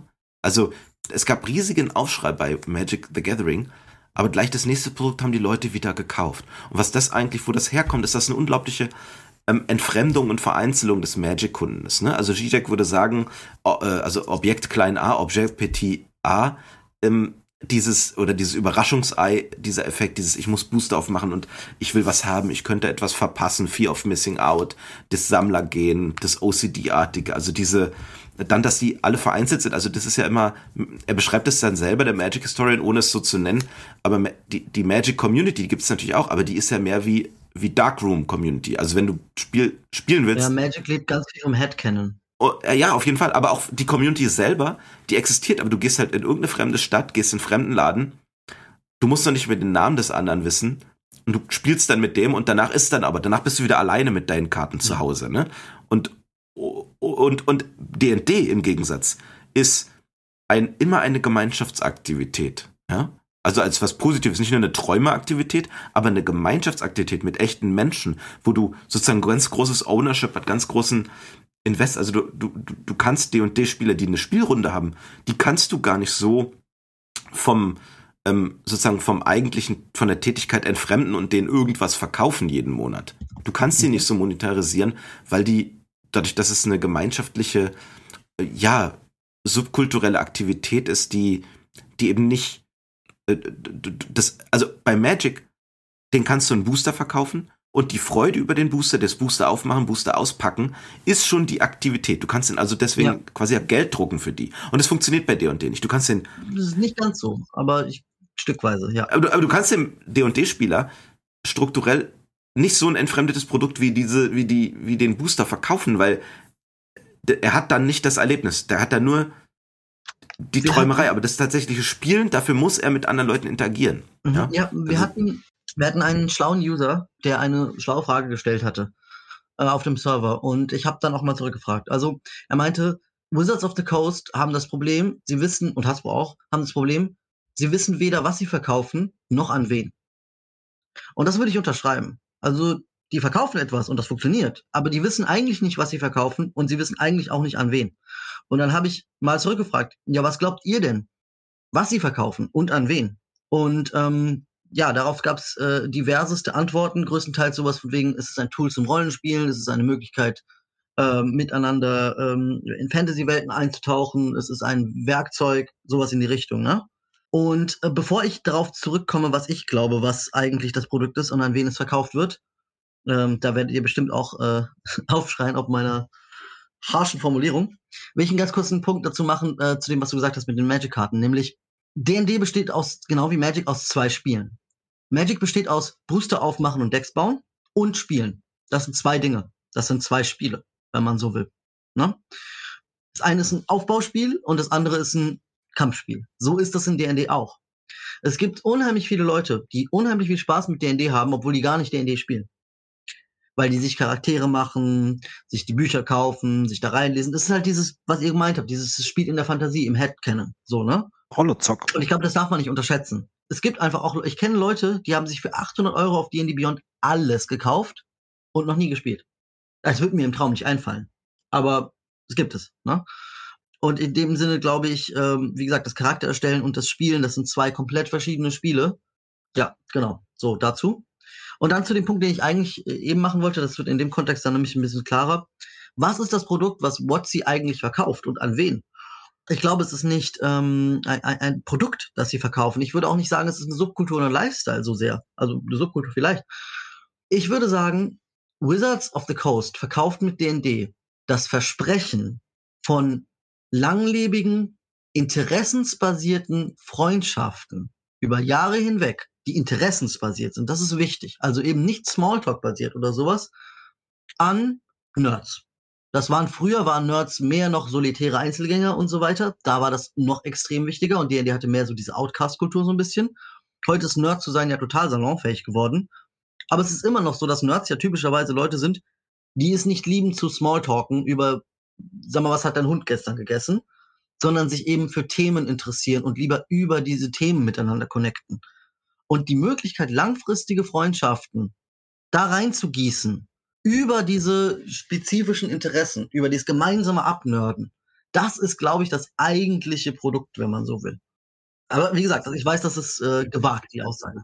Ist natürlich vielschichtig. Ich würde sagen, ähm, aus meiner persönlichen Erfahrung, und es soll jetzt deine Aussage gar nicht widersprechen, sondern nur eine, mhm. eine, eine parallele Aussage sein. In meiner persönlichen Erfahrung ist es so, dass dieses Element der Freundschaft eigentlich eine Erkenntnis ist, die die meisten aus meiner und vorhergehenden Generationen eigentlich sehr viel später erst hatten. Also wir haben das damals 80er, 90er, wir haben gezockt, gezockt, gezockt und irgendwann, wo wir ein bisschen älter wurden und uns gefragt haben, ja, das war ja alles ausgedachter Kram. Jetzt sind wir irgendwie hier erwachsen mit, äh, mit äh, äh, also stehen voll im Leben ähm, auf die eine oder andere Weise oder wurden vom Leben äh, äh, ausgespuckt und äh, stehen jetzt vor den Trümmern, wie auch immer, aber mit viel mehr äh, Lebenserfahrung. Was ist denn eigentlich geblieben von den Elfen und den Zwergen und den, den Raumschiffen?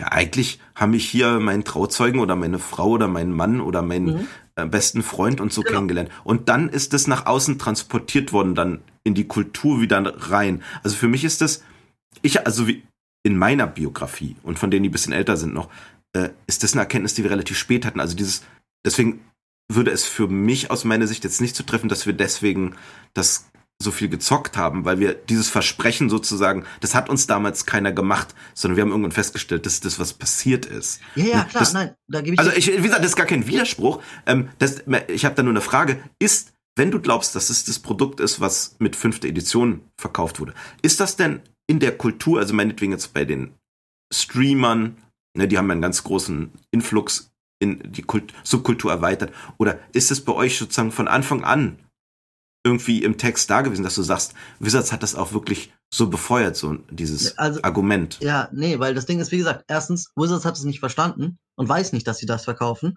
Und B, ich gebe dir total recht, der Kunde weiß auch nicht, dass er das kauft. Aber es sind diese Geschichten, die er hört.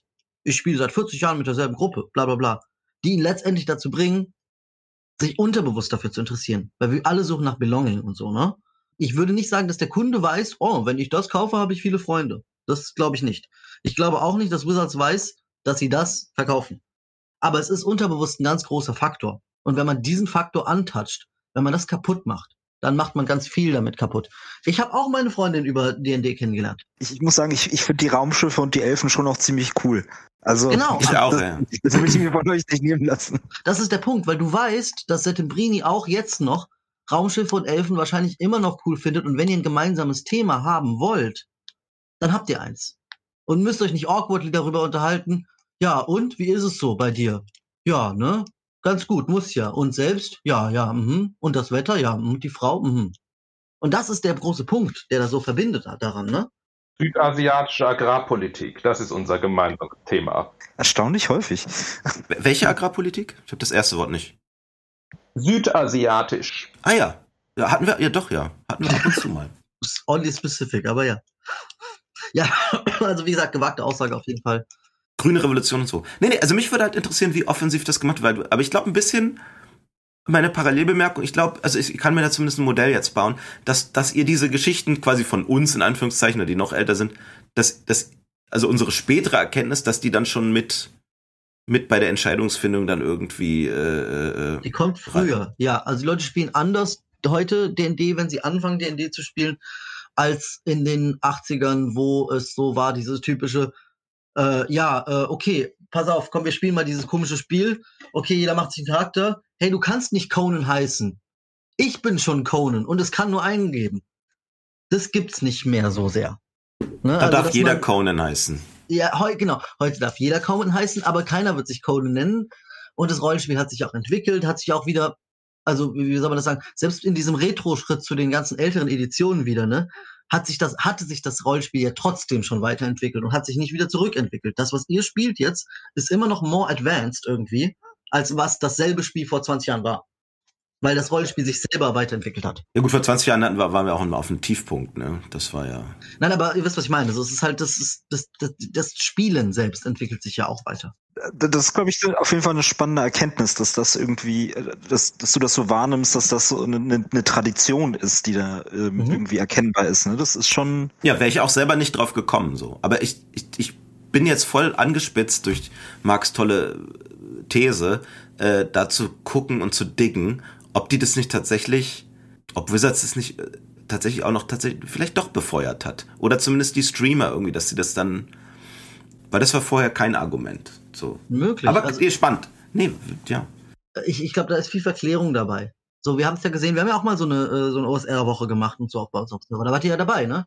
Und Ja, viele Leute haben nicht Bock, das zu spielen. So, manche Leute total, finden es mega geil. Viele Leute sagen halt, nee, ich will aber eigentlich 5e spielen. Aber die finden es trotzdem cool, dass ihr das spielt.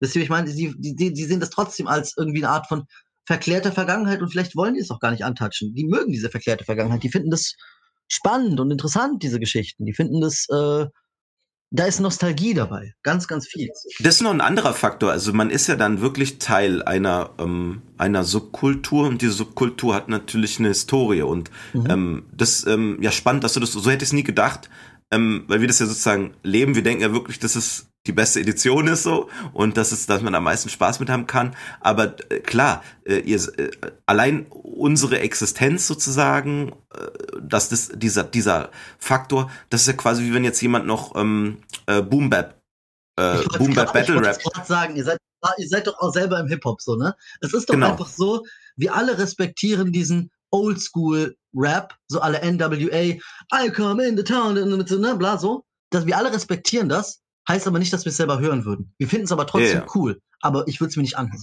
Also ich höre immer noch KKS, ja. Nicht, nicht Cool Savage, ich höre KKS. Ja. ja, ja, genau. Aber ihr wisst, ne, es ist halt, ja, das äh, Nostalgie ist natürlich da. Und äh, es ist eben nicht nur Nostalgie, es ist eben auch Respekt. Ja, das ist ja schön zu hören. Also das ist, ähm, nee, es hat natürlich einen an, anderen Aspekt und den konnte es natürlich dann früher ja nicht geben, weil man ja sozusagen diese, die Tradition wurde erst neu begründet. Das ergibt ja natürlich schon einen gewissen Sinn. Und um den Rahmen nochmal zu schließen, wieder zurück zu dem ganzen Ursprungsthema. Das sind halt alles eben Sachen, die durch diese neue OGL zwar nicht angegriffen werden direkt, aber die, de, deren Sentiment damit angegriffen wird. Mhm. Und das ist das, warum die Leute dann so durchdrehen, meiner Meinung nach. Nicht nur eben dieses, auf der einen Seite dieses, was hat das für, tatsächlich für eine Bedeutung? Das ist auch für die Realisten wichtig.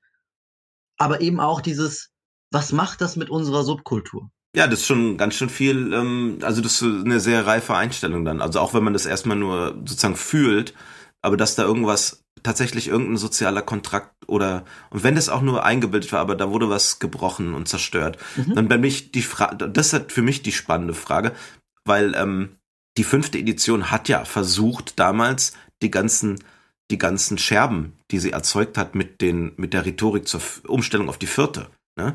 wo er dann also da haben die wirklich Sachen gesagt, das würde man sich heute gar nicht mehr vorstellen. Okay, und da war für uns ja schon spätestens dann äh, das Porzellan zerschlagen. Mm, Aber dass die, die fünfte Edition hat ja probiert dann zu sagen, hey, nee, jetzt ist alles wieder, wir sind jetzt wieder cool, wir haben es kapiert, wir machen jetzt eine, eine, eine Gemeinschaftsedition und keiner wird, und es ist, guck mal, es ist wieder ein bisschen mehr wie früher und es ist auch für die neuen Leute was dabei und es ist, wir sind jetzt voll kollegial und so. Das es konnten wurden ja auch, auch, auch Leute hofiert und haben an den Büchern mitgemacht, die so aus der OSR-Szene ja letztlich Mhm. sind. Ne? Also Ja. die, Zack und RPG Pundit. Und, 5e ist auch eine starke Rückbesinnung, ganz Genau. viel, selbst wieder auf die erste Edition zurück. Ja. Diese Und- mehr und- Narrative und, so. Mhm.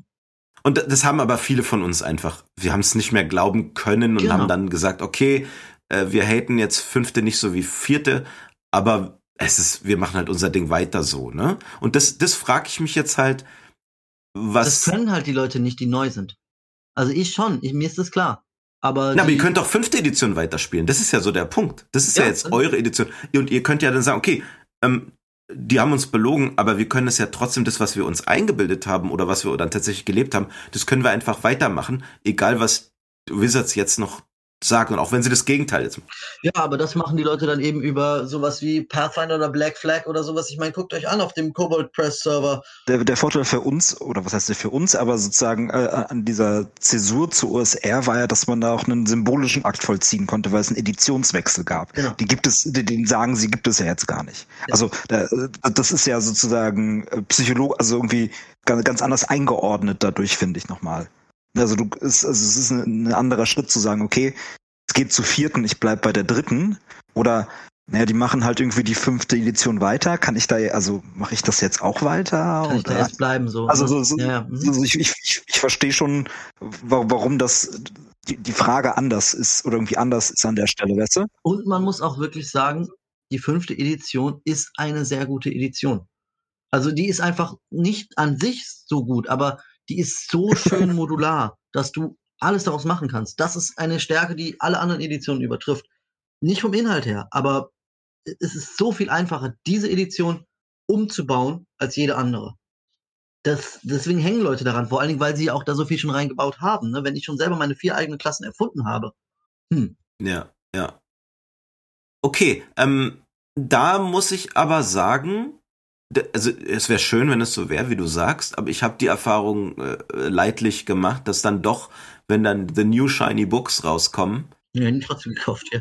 die werden gekauft und dann wollen, also, weil ich glaube, eine Sache, die du mit Pathfinder ja gesagt hast, es gibt einfach, muss man einfach sagen, der, der Großteil der Leute will doch eigentlich im zeitgenössischen Artwork, in, mit zeitgenössischen Production Values einen regelmäßigen Produktausstoß haben, sonst fühlen sie sich irgendwie nicht als Teil von irgendwas Lebendigem. Ja, und, Und, und wenn dann aber One D&D doch rauskommt und es vielleicht sogar fünfte Editionskompatibel ist und da sind coole Minis und der neue Adventure Path oder wie das dann alles heißen mag. Ich bin ein bisschen skeptischer, ob das, ob die Leute dann nicht doch schwach werden, so, weißt du? ähm, da, da, da möchte ich was direkt dazu sagen. Ich glaube, das ist wirklich, ja, ich habe eben gesagt, D&D verkauft nicht das Produkt, von dem man glaubt, dass man es kauft. Ne? Es verkauft dieses, und ich sage auch nicht, es verkauft langfristige Freundschaften. Es verkauft das das Versprechen Verspre- davon. Ja, ja, das Versprechen schon klar. Ne? Und äh, in dem Zusammenhang muss man aber auch sagen, an wen? Ähm, ich sag dir mal ein dirty Geheimnis. Ich besitze ein D&D-Buch. So, ich bin eine der Personen, die am meisten in der D&D-Szene in, involviert sind und so weiter. Ich besitze ein D&D-Buch und ich besitze nichts auf D&D Beyond. Wie kann das sein? Weil ich so viel Spiel leite und so viel mit Leuten rede, bla bla bla bla bla und so gut in der Szene vernetzt bin. Jenny geht's übrigens auch ähnlich. Teilen die Leute ihre Inhalte die ganze Zeit mit uns die geben uns die ganze Zeit so Share-Kampagnen auf D&D Beyond und solche Sachen ne, und sagen, ja, benutzt das doch, gibt's auch gerne weiter, bla bla bla bla bla. Das heißt, unser Beitrag in der Community ist dadurch geleistet, dass wir einen sozialen Beitrag in die Community leisten und deswegen brauchen, wir haben das, wir brauchen das Versprechen von langfristigen Freundschaften nicht kaufen. Wisst ihr, wie ich meine? Ihr, ihr, ihr praktiziert ja vor allem dann auch, ne? Und ich glaube, da wird's dann wirklich interessant. Da wird's wirklich tiefenpsychologisch interessant, weil, wie gesagt, Leute kaufen das Versprechen. Aber das ist nur meine persönliche äh, Einstellung und andere Leute werden das natürlich komplett Also ich denke, äh, was in unserer Generation, das haben wir ja in anderen Folgen, Kommodifizierung und so und den Casebase, da haben, also die Alt, die Old-Style-Rollenspielbücher so bis, spätestens bis zu den 90ern, aber auch jetzt manche Independent-Angebote, die versprechen ganz viel das Potenzial von tollen Abenteuern. Ne? Und da geht's, glaube ich, um den sozialen Aspekt, also sozusagen, wenn du jetzt irgendein wildes Nischensystem kaufst, was ja also zum Beispiel Blut und Glas oder ich oder viele andere Berliner Spieler so, ähm, die mit einer großen Sammlung aufwarten können, die wird ein bisschen, also da. Ja, aber das ist doch auch so. Das hat doch auch mit Belonging zu tun. Weißt du, das ist doch nee. auch so. In Berlin zumindest wirst du Leute finden, die dann sagen, geil, du hast das auch. Ja, ja, ja, auch genau, aber anders, also dann das, da ist das Versprechen, was einem verkauft wird auf dem Cover oder so, ähm, nicht so sehr Teil einer Freundesgruppe zu sein, sondern ähm, äh, Potenzial von Abenteuer, von Kampagnen, die du vielleicht auch nie spielst. So ein bisschen mehr wie bei, genau. wie bei Miniaturenspielern, äh, die sich dann, oh, das ist neu in dem Maßstab, dieses neue Set rausgekommen, ich brauche jetzt Aber alle. Könnte ich nicht behaupten, ich meine, wer sammelt denn etwas, um es nicht anderen zu zeigen? Ist das nicht zumindest auch ein Teil von, selbst um das nicht zu spielen, aber darüber zu reden, nicht Teil einer Freundesgruppe zu sein, aber Teil einer Interessensgruppe zu sein? Und das ist, was ich meine. So, äh, Leute wie Jenny, ich und viele andere sind Teil dieser Interessensgruppe, ob sie das kaufen oder nicht. Aber anderen Leuten wird natürlich suggeriert, dass wenn sie das kaufen, sind sie Teil der Interessensgruppe. Oder der Subkultur, muss man ja nicht nur, also ist ja auch was Gutes. Ich, ich, hm. freue mich einfach, wenn ich hier ins Regal gucke. Ja. Äh, es gibt diesen anderen Aspekt auch, will ich sagen. Und deinen Aspekt, den gibt's bestimmt auch, aber der ist, glaube ich, neu ins Marketing hinzugekommen. Und das ist ja auch was Spannendes. Das ist ja auch dann wirklich eine, mhm. eine, eine Weiterentwicklung auf eine gewisse Weise, weil es wird ja reicher. Das andere gibt's ja immer noch. So, auf itch.io das Spiel zu ähm, ähm, Non-White Colonial Adventures oder was es auch immer dann für Spezialversprechen dann da gibt. Ähm, ähm, oder, oder, oder was weiß ich halt, äh, japanische, japanische Geisha spielen oder so. Ähm, da ist das Versprechen halt eher wirklich was ganz Neues, anderes, vielleicht mal zu erleben und eine Kampagne zu machen, äh, obwohl du wahrscheinlich nie Spiele dafür findest. Und äh, das würde ich ja. schon unterscheiden von, und da, wenn, machen wir es anders. Ich glaube, mein Argument ist eh klar geworden. Ähm, machen wir es mal andersrum. Ist denn das aber nicht dann essentiell? Also hat dann Wizards nicht, wenn sie das tatsächlich verkaufen, ist es dann nicht trotzdem ein, ein Fund, mit dem sie wuchern können? Also bei uns muss nicht D und D draufstehen, aber die Leute, die meinen, okay, das ist jetzt mein Eintritt in diese Subkultur, wo viele coole Leute sind und mit zu denen ich dann gehöre, Belonging, dann brauche ich eine gewisse Größe und ich brauche auch es es kann halt nicht irgendein Spiel sein, sondern es muss eigentlich dieses D&D &D sein oder Richtig. zumindest, ja. Was, was, glaubst du, wo geht da der Konflikt hin? Also, oder, oder wie wird's aufgelöst werden, wenn die Leute dem dann doch treu bleiben oder wie, was, was ist deine Vermutung? Wizards hatte ja den Plan, sein 3D-VTT rauszubringen. Ne? Ähm, mit, da jetzt kommt eine Menge Conjecture von mir, ne?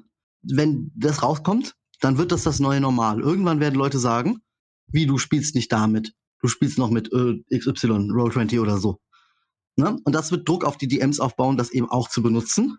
Das wiederum wird Druck auf die Spieler aufbauen, weil sie dann nämlich nicht mehr ihre Sachen aus Wikidot und anderen Quellen so irgendwie einfach reinkopieren können ne, in Roll20, sondern sich den Content eben auf D&D Beyond kaufen müssen, weil du den Wizard sonst in dem 3D-VTT, was in sich geschlossen ist, nicht benutzen kannst. So, ähm, das kann ich mir vorstellen, war so die eine Idee. Und die andere Idee ist eben dann, die dann ja kam mit dem äh, Subscription Model sozusagen, das als neues Normal zu etablieren.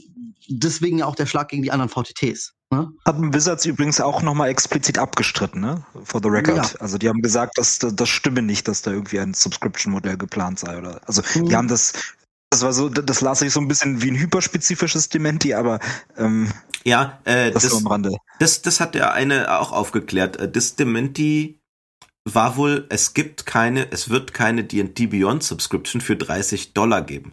Aber das war wohl ja auch nie, in, dem, in den Leaks war das ja so, dass der Chris Ko, der dieses, der von Arena und so, also der kommt eigentlich aus der Computerspielbranche und der ist wohl der große Mastermind hinter dem neuen VTT-Plan. Und dass die, was mir auch nicht so klar war, dass der neue VTT eine eigenständige Subscription ist, versus D&D Beyond und dass die D&D Beyond, dass er, wenn es nach Chris Ko geht, dass D&D Beyond auch getötet, also so gekillt, also ge, also zu existieren. Aber die, die, die, ich glaube, was, aber ich glaube, was zum Beispiel bei eurer Szene nicht so ankommt, ist der große Druck, der durch D&D Beyond entsteht.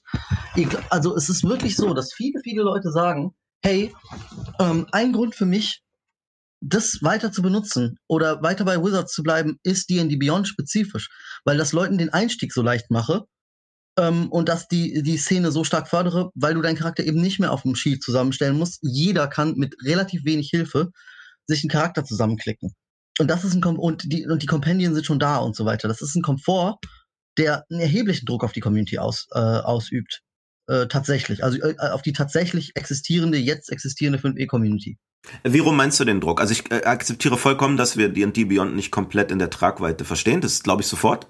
Ähm, ich habe es jetzt dann aber auch noch nicht ganz verstanden, was dein Argument ist. Also sagst du, sagst du, dass der Schritt zu sagen, ich cancel das, eigentlich schon wirklich ist, als ob ich will auch keine fünfte Edition mehr spielen. Ob das so, gleichbedeutend ist, weil niemand mehr auf die Idee kommen würde, das noch per Hand zu machen.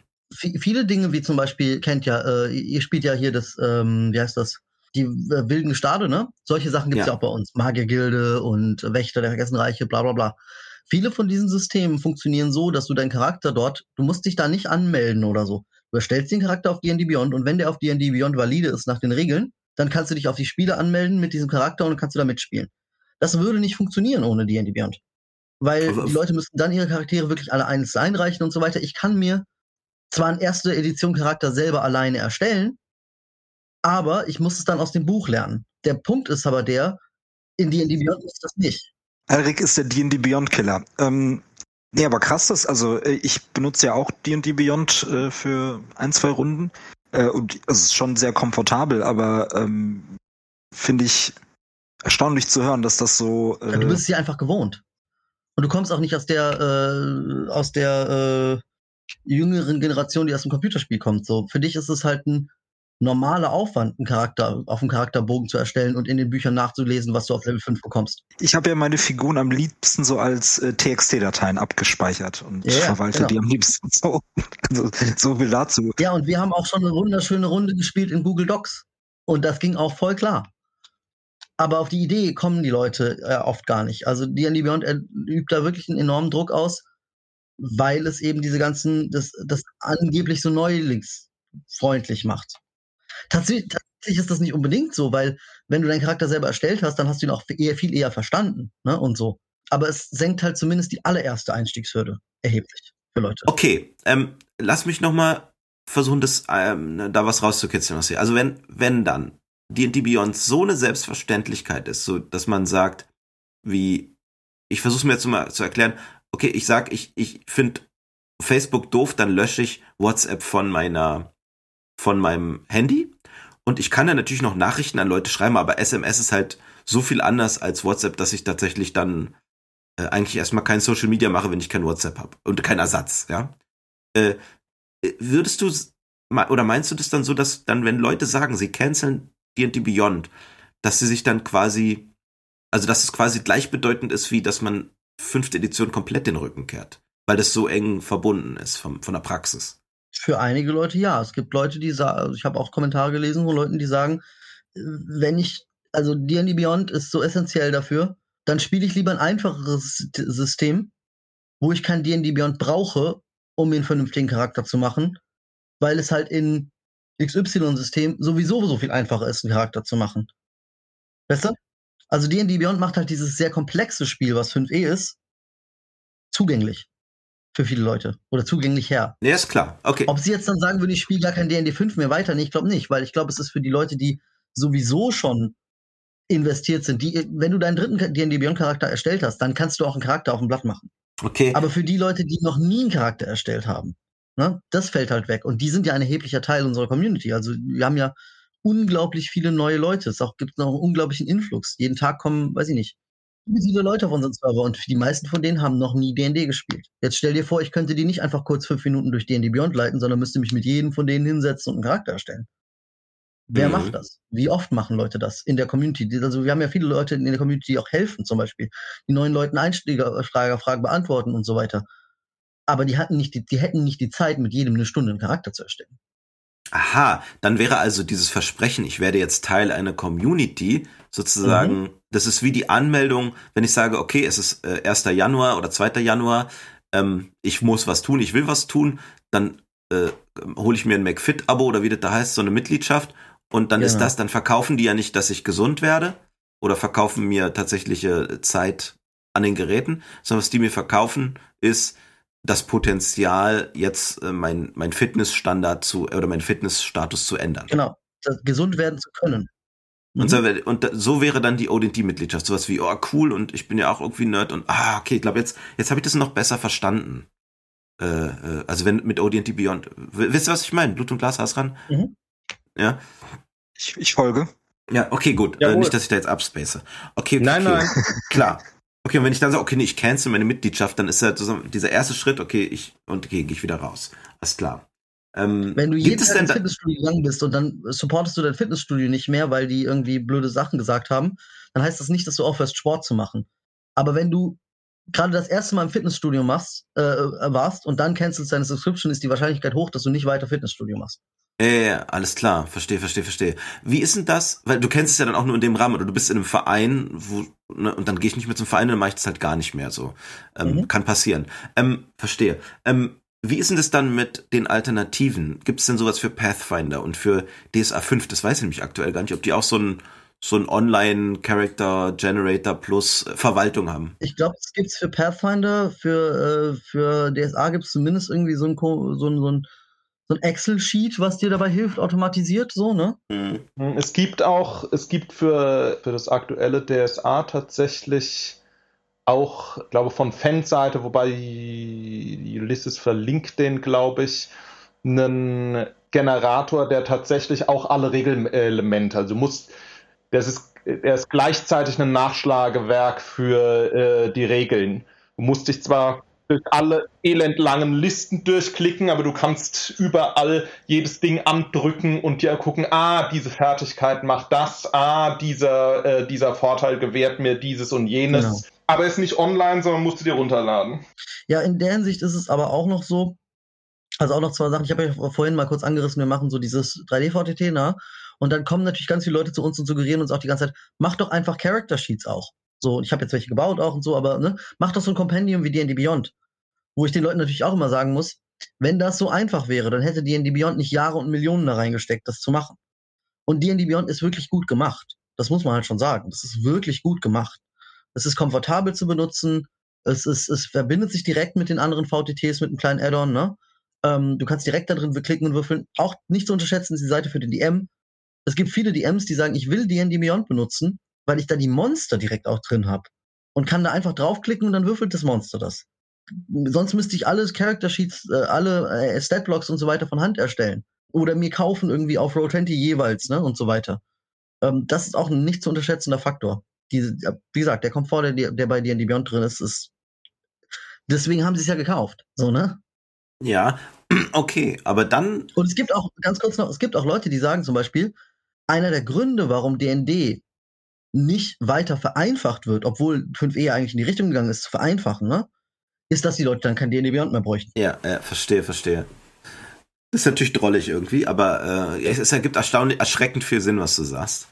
Ähm, Also ich muss auf, auf jeden Fall für meine Einschätzung in Zukunft äh, die, die Beyond höher bewerten, glaube ich. Also das ist in, in dieser Klarheit hatte ich das noch nicht so gehört. Nee, auf jeden Fall, das war jetzt voll, die, voll der Insight, voll die Erkenntnis, ganz ehrlich. Auf jeden Fall, danke, Marc. Das äh, Klar, gerne. ganz toll. Ähm, weil, weil, wie gesagt, für uns ist das natürlich selbstverständlich, dass, dass wir uns mit dem Buch hinsetzen und das machen. Aber klar, wir waren ja auch, wir waren ja deswegen auch viel weniger Leute, äh, paar Jahrzehnte lang. Ja, also kommen ja nicht von, ja, wenn du, die Hürden müssen irgendwie gesenkt werden, wenn mehr Leute das machen sollen und wollen. Klar, Mhm. nee, ergibt viel Sinn. Ähm, spannend. Ähm, dann, ich bin jetzt so am überlegen, bin jetzt voll inspiriert, ob man nicht dann wirklich eine First Edition Beyond-Variante, ob man die nicht hinbekäme. Weil es ja für die Erschaffung und Verwaltung. Für Al äh, Alrik ist ja faktisch eine Datenbank mittlerweile. Ähm, da einen, irgendwie so einen Personagengenerator zu basteln, wird schon irgendwie möglich sein mit den Daten, mit denen wir ihn da gefüttert haben. Und es gibt ja, es gibt ja welche für eins. Ja, ja, das ist, also ein Generator gibt's ja viele, aber das Spannende wäre ja, dass das da persistent ist, ne? Dass du da deinen Account Genau. hast. Das müssten wir mal echt diskutieren, ob das nicht cool wäre. Ja, also ich bin ja auch in der Game Design Szene drin. Also wenn ihr Lust habt, mal bei Gelegenheit darüber zu diskutieren, würde ich mich natürlich freuen. Fände ich auch super interessant. Wir haben natürlich kein Geld, ne? Wir sind ein gemeinnütziger Verein. Was ich aus dem Game Design natürlich gelernt habe, ist, etwas zu bauen ist einfach. Ähm, aber es so zu polieren, dass es richtig geil ist. Das ist eine ganz andere Sache, ne? Ohne Frage. Das muss halt fix sein, das muss fehlerfrei sein, das muss, äh, das muss intuitiv sein, vor allen Dingen intuitiv. Ähm, weil sonst hast du keinen Mehrwert davon. Wenn das so kompliziert zu benutzen ist oder ansatzweise kompliziert zu benutzen ist, ähm, dann gehen Leute hin und sagen, ja, kannst du mir gleich auf dem Papier stellen. Naja, ohne Frage. Ich mache das ja meistens auf Papier, weil die meisten Generatoren nicht so, nicht so spaßig sind. Genau. Aber allein die irgendwo zentral persistent zu haben, wenn man sie mal erzeugt hat, naja, lass uns mal, aber das ist ja, wie gesagt, wir haben viele Dinge vor. Ähm, ähm, ja, eine ganz große Umstellung, die aber generell natürlich da ist, auch ist, und das sieht ja auch Hasbro auch, ne, ist halt äh, überhaupt der, die, die Umstellung aufs Online-Spiel. Es spielen so viel mehr Leute online und Online-Spiel ist ja auch einfach anders als, als Offline-Spiel. Also ich meine, ich weiß nicht, ob man die wilden Gestade offline so spielen könnte. Online treffen sich die Leute anders. Sie treffen sich oft als Interessengemeinschaft, nicht als wir sind Freunde und bestellen Pizza zusammen. Also sie sind natürlich auch Freunde und werden auf Dauer auch mehr Freunde. Aber typischerweise sehe ich, dass Leute, wenn sie D&D online spielen, dann sind sie da, um D&D zu spielen und nicht, um mit Jessica und Frederik zu chillen. Also da hm, gibt es einen wichtigen Punkt. Und zwar hat die Online-Szene etwas wiederbelebt, was vorher nur relativ kompliziert noch funktioniert hat. Ähm, und zwar das Club-basierte Open Table Gaming. Das gab es in Berlin halt eine Zeit lang, so ähm, 90er bis frühe 2000er ähm, mit einer Shadowrun-Kampagnen und so, so könnte man auch die wilden Gestade machen. Aber äh, durch die Lebensrealität, wenn es die gleichen Leute noch machen sollen, dann würden viele rausfallen, weil sie nicht halt abends um 80 eben einloggen, sondern ne, mit dem. Genau, das, das ist so ein Ding. Und was früher in den 70ern und äh, frühen 80ern gab es halt viel mehr in den Unis halt Clubs. Ne? Und dann konnten aber die Leute auch nur in dieser Lebensphase, wo, wo die an den Universities waren, dann ihre Wargames und die und Rollenspiel als Open Table, weiß ich nicht, alle, alle drei, alle zwei Tage oder mindestens einmal die Woche ist Open Gaming Night, ne, und dann können alle da hinkommen. Ähm, das ist logistisch, also ist einerseits in Vergessenheit geraten, äh, durch, weil die Clubs, also die Clubs und Vereine da nicht mehr so aktiv sind. Könnte man aber machen, aber durch Online ist es natürlich so viel einfacher, ne? dass, dass, dass das dadurch eine Wiederbelebung erfahren hat. Deswegen würde ich da vollkommen dir zustimmen, dass es ein ganz großer, wichtiger Faktor geworden ist. Ne? Vor Corona gab es kaum Leute, die gesagt hätten, okay, Online-Spielen ist cool, ähm, aber Offline, äh, und äh, die meisten Leute hätten gesagt, Online-Spielen ist cool, aber Offline-Spielen ist besser. Und ich würde bedingt zustimmen. Es kommt darauf an, für was. Inzwischen gibt es mehr Leute, die sagen, also nicht mehr als die anderen, aber mehr Leute, die sagen, Online-Spielen und Offline-Spielen sind einfach unterschiedlich voneinander und die geben mir was Unterschiedliches. Offline-Spielen gibt mir nicht, ja, ich kann mal eine, ich kann mal eine Stunde den Kopf abschalten. So, nicht so sehr. Hm. Was ich ganz spannend finde an der Stelle, nochmal zu der Clubbetrachtung und auch verbunden damit, was du jetzt sagst mit dem Unterschied. Ich habe den Eindruck, dass, also in Deutschland war das ja ohnehin nie so das, der große Punkt. Aber von dem, was ich höre, jetzt mehr, ähm, weniger aus äh, den USA, sondern mehr aus den UK, dass schon die Wargaming-Club-Szene, die ist aber schon weiterhin lebendig. Also da ist das clubbasierte Spielen immer noch ein Ding. Weil du was physisch schon gekauft hast. Ja, ja und, und die sind natürlich auch stärker, die sind weniger in der Lage, oder was heißt in der Lage, die, die, die Struktur gerade vom Miniature Wargaming ist ja nun mal so, dass es sich schlechter nach online übertragen lässt. Klar, es gibt auch, auch für Miniature Wargames gibt es VTT-Module und so weiter, es geht alles schon, aber das ist ein richtig großer Bruch mit dem, was die, äh, was, was da eigentlich wichtig ist, weil da das Modelle bauen und bemalen und äh, den, äh, die Platte vorbereiten und so halt viel wichtiger ist. Also da, da ist die Physicality viel entscheidender. Aber trotzdem frage ich mich, wenn diese Clubstruktur dort überlebt hat, ist das wirklich so? Und die Leute sind ja nun auch in anderen Lebensphasen angekommen. Warum glauben wir zwangsläufig, dass das im, im Rollenspiel nicht so gut praktikabel ist? Ähm, ich, ich, ich, denke, es ist so. Erstens ist es die Sunken Cost Fallacy. Ne? Ich habe jetzt schon 40.000 Euro ausgegeben für diese Sammelfigur. Die, benutze, die besitze ich und die benutze ich und die sind auch mein Prestige irgendwie. Ne? Ich bin, meine Armee ist literally stärker als deine, weil ich literally mehr Geld reingesteckt habe, die stärkeren Figuren zu besitzen. So, das ist ein Punkt. Das ist in D&D nicht so sehr so und ähm, natürlich könnte man das äh, regeln über solche NFTs und solche Sachen. Ne? Also dein Charakter ist ein non-fungible Token und du musst ja dir spielen und so. Gab es ja auch früher in den 80ern so diese auf, auf Cons irgendwie so, hey, äh, ich rufe meinen Kumpel Ben an und sag ihm, hey Ben, weißt du was, wir stehen hier gerade vor dem Glitch und wir sind zu schwach, kannst du mal kurz vorbeikommen mit deinem Level 14 Charakter? Das gibt's ja heute so nicht mehr. Also außer in diesen sowas wie Wilden Gestaden oder so West Marches Games oder sowas, wo das noch möglich wäre, so über Vertrauen, ne? Also wir wissen, dass Bill einen 14er Charakter hat. Den kann er nicht faken. Das ist das eine. Dieses Sunk Cost Fallacy ist sicherlich ein großer Aspekt davon, denke ich. Und äh, auf der anderen Seite auch dieses, wie du sagst, diese Physikalität, dieses Anfassen, dieses Stolz drauf sein.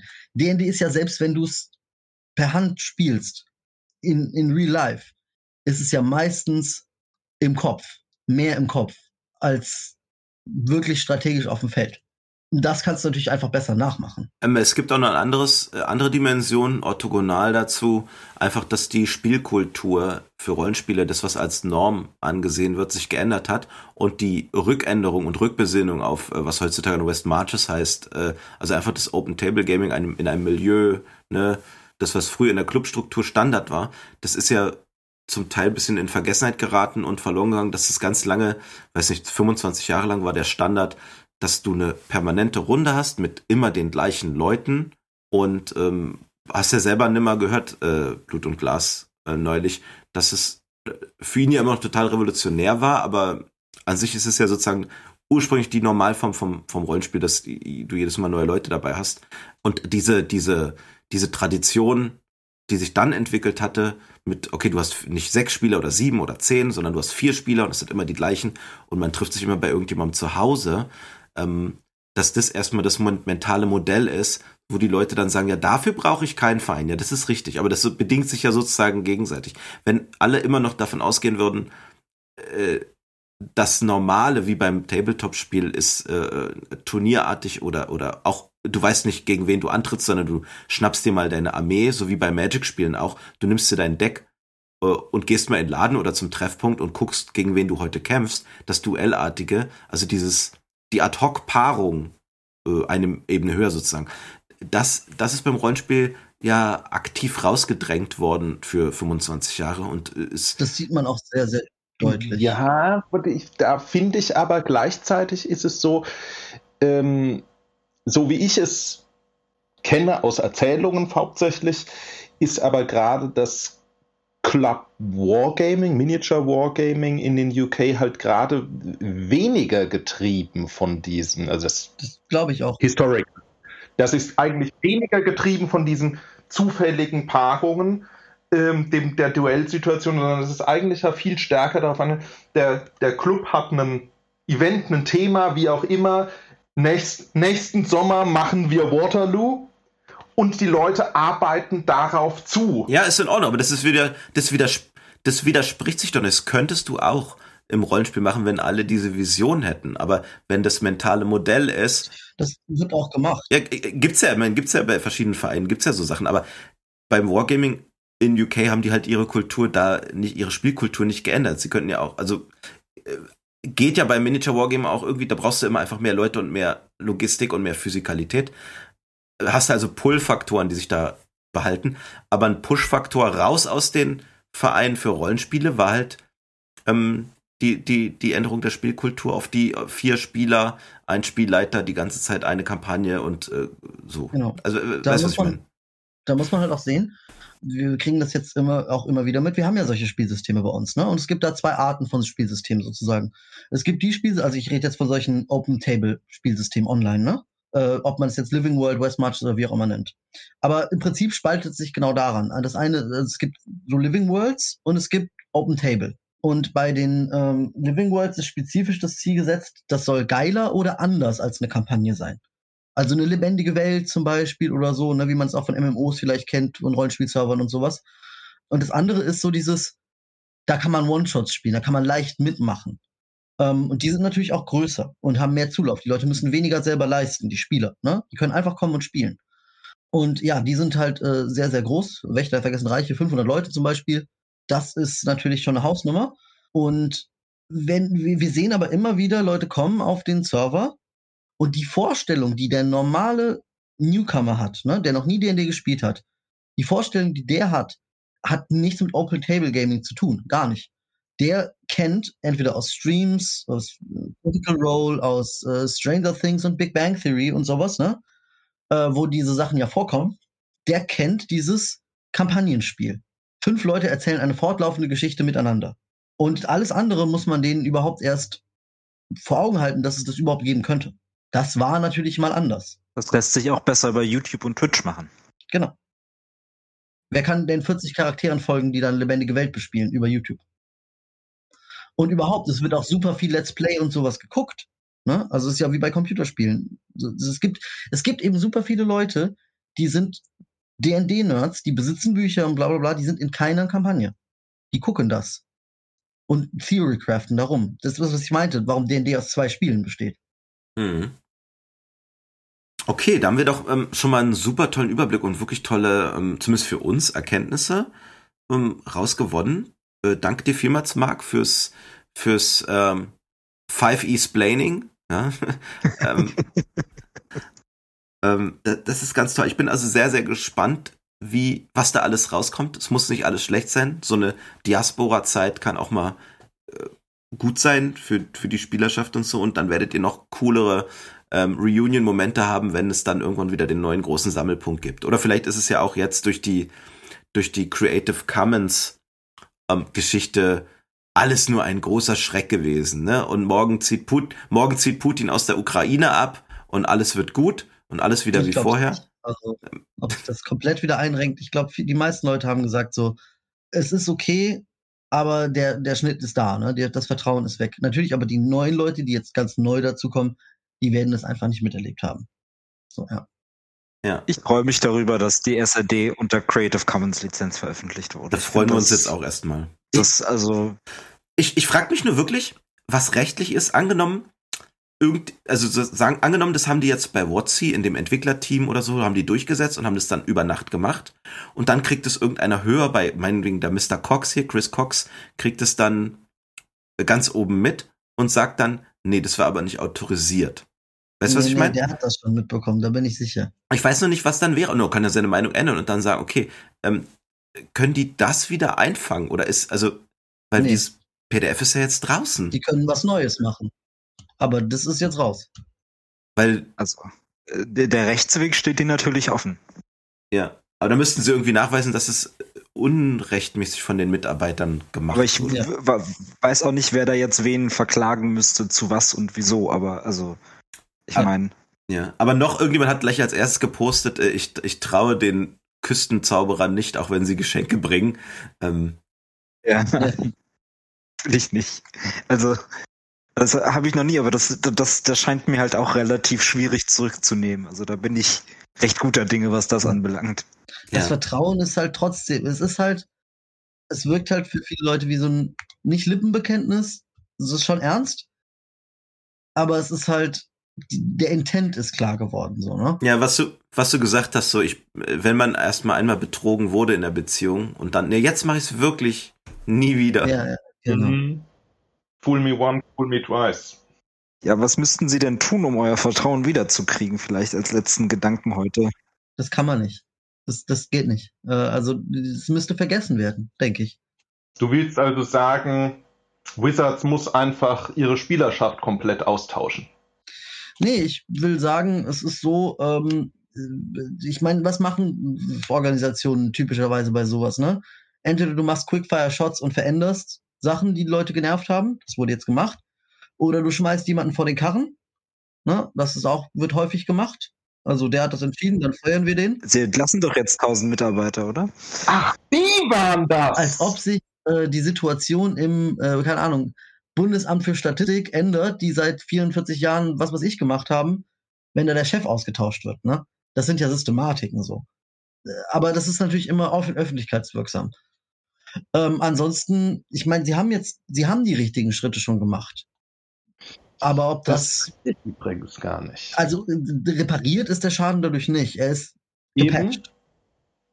Und worauf ich gespannt, was ich glaube ich noch entscheidend finden werde, so ein bisschen auch aus meiner Perspektive und angesichts dessen, wie ja die, ähm, die größere, nicht nur spezifisch die 5e, sondern die größere D&D und Rollo-Gemeinde ähm, darauf reagiert hat. Äh, ich glaube, Creative Commons haben sie jetzt gemacht für das 5er SRD. Nur für das 5er SRD, ja.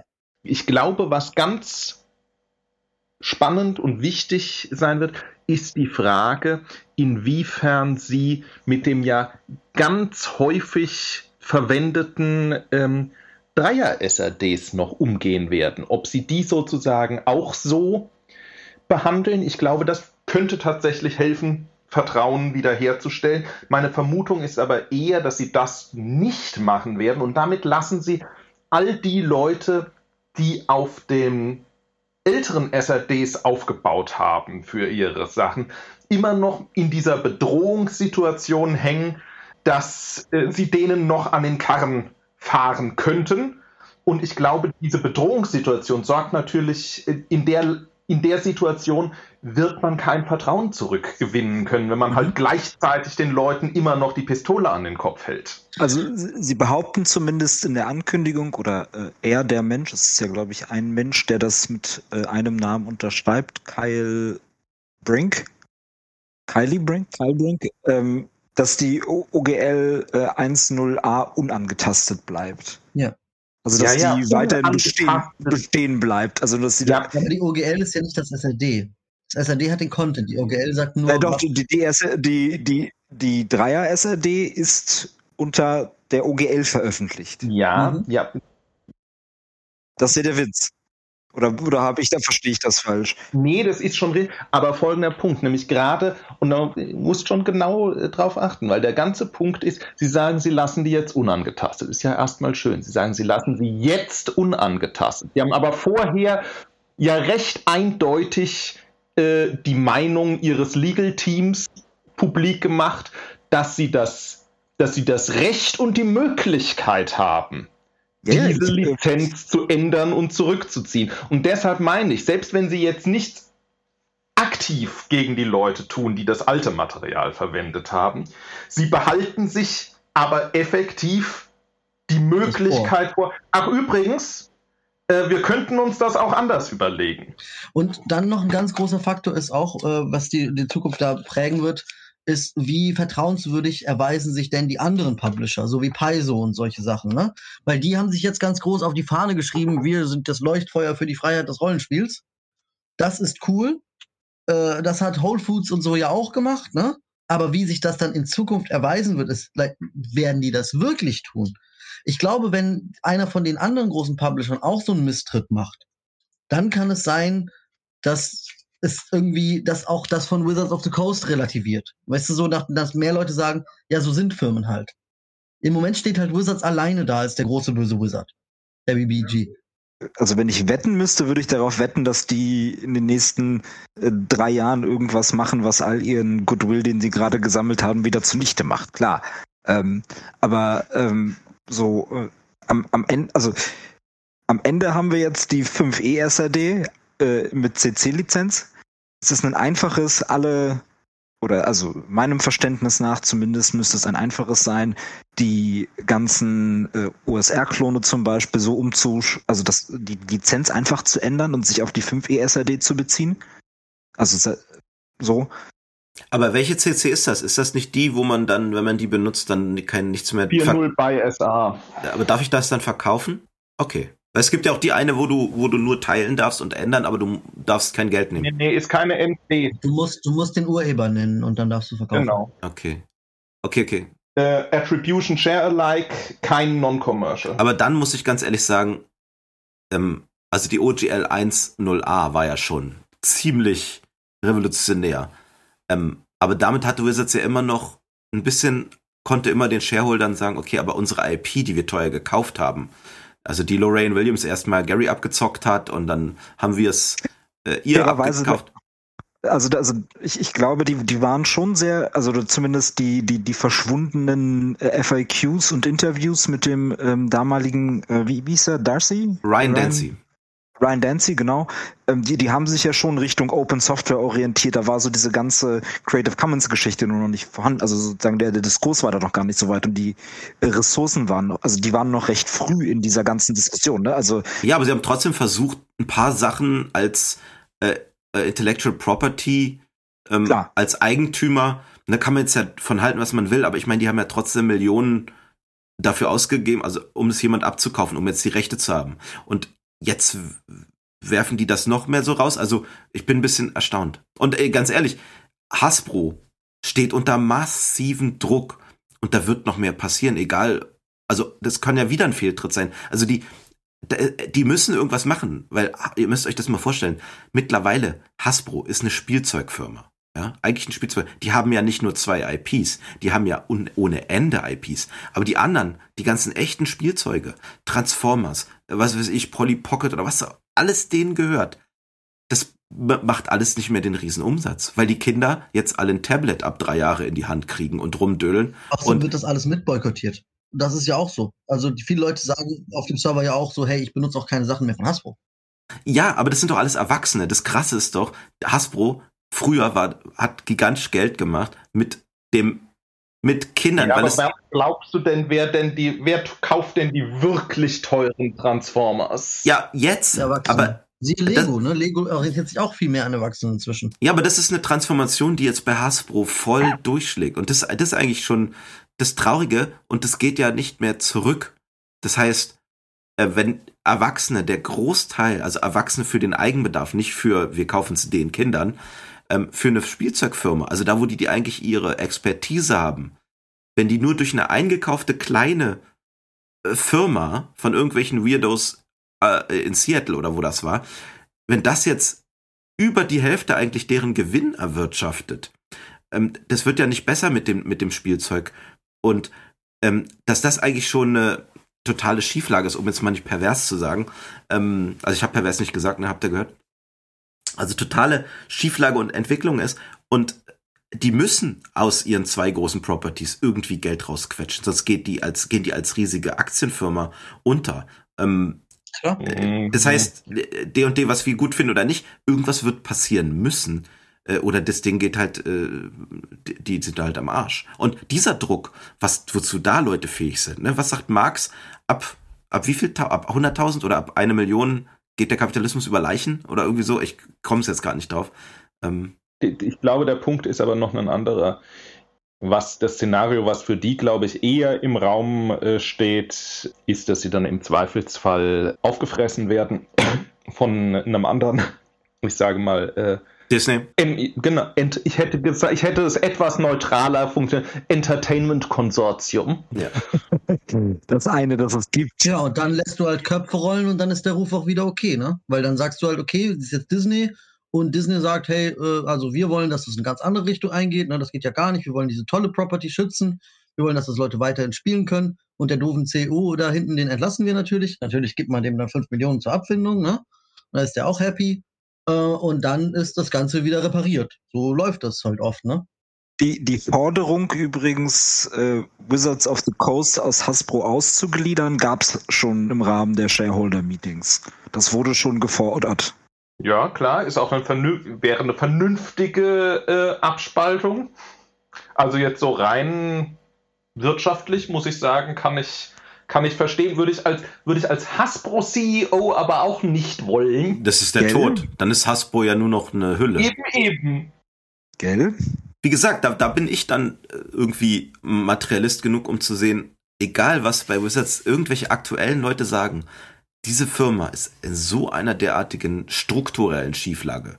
Ja, also klar machen die noch Gewinn und alles, aber das ist ja so schief. Das ist ja wie wenn auf einmal Porsche nicht mehr mit Luxusautos eigentlich den Gewinn macht, sondern mit Agrarflächen oder so. Ne? Das, kann, das können Firmen überleben. Manche Firmen äh, verkaufen, sind eigentlich dann eher Immobilienbesitzer oder so. Aber Porsche gehört ja VW. Das ist wie wenn, äh, wenn äh, VW jetzt seine Volkswagen-Sparte verkaufen würde und nur noch Porsche hätte. So, die meisten Volkskunden können sich aber kein Porsche leisten. Ja, auf jeden Fall. Also, ich meine, es gibt ja so Beispiele, weiß nicht, Amazon macht mehr Geld mit mit, ähm, mit äh, Datenservices und so, aber das hat ja was damit zu tun. Aber äh, wie gesagt, ich glaube, bei Hasbro, Alter, da ist, ähm, die, und die werden die Daumenschrauben an alles ansetzen. Also entweder werden die zerschlagen von außen und, und Disney übernimmt und dann weiß ich nicht, ob irgendwas besser wird.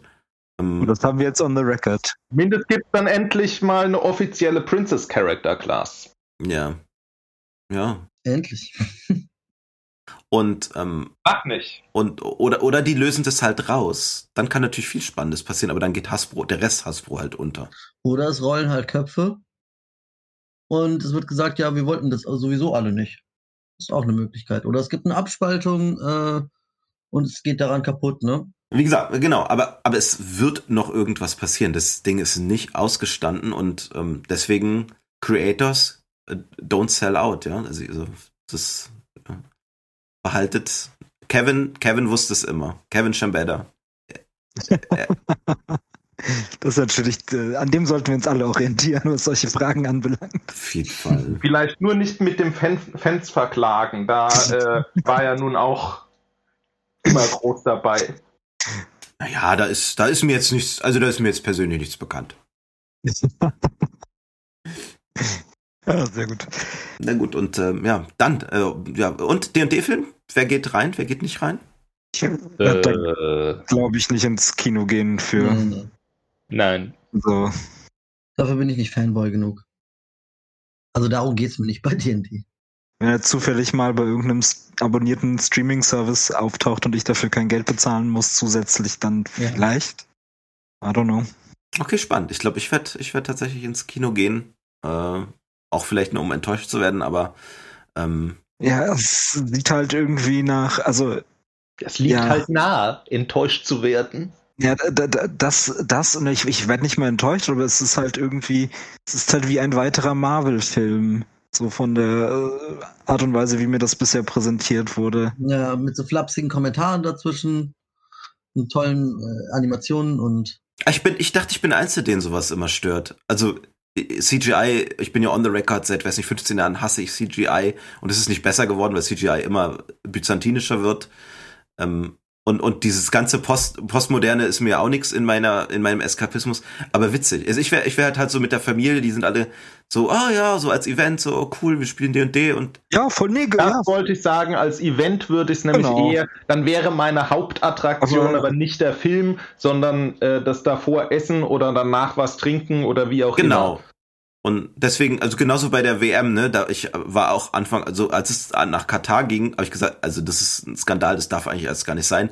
Aber ganz ehrlich, der Skandal ist ja, dass ich es trotzdem gucken werde und die so eine Scheiße machen, ne? Also ja, So, also- das ist der Skandal, ist richtig. und ähm, deswegen so, so, also ich, ich bin da, ich mache mich da nur ehrlich, also ich würde jetzt da nicht. Gut, ihr habt jetzt nicht gesagt, dass ihr das aus moralischen Boykottgründen macht, sondern einfach aus, es reizt nö, euch gar das nicht. interessiert mich einfach nicht.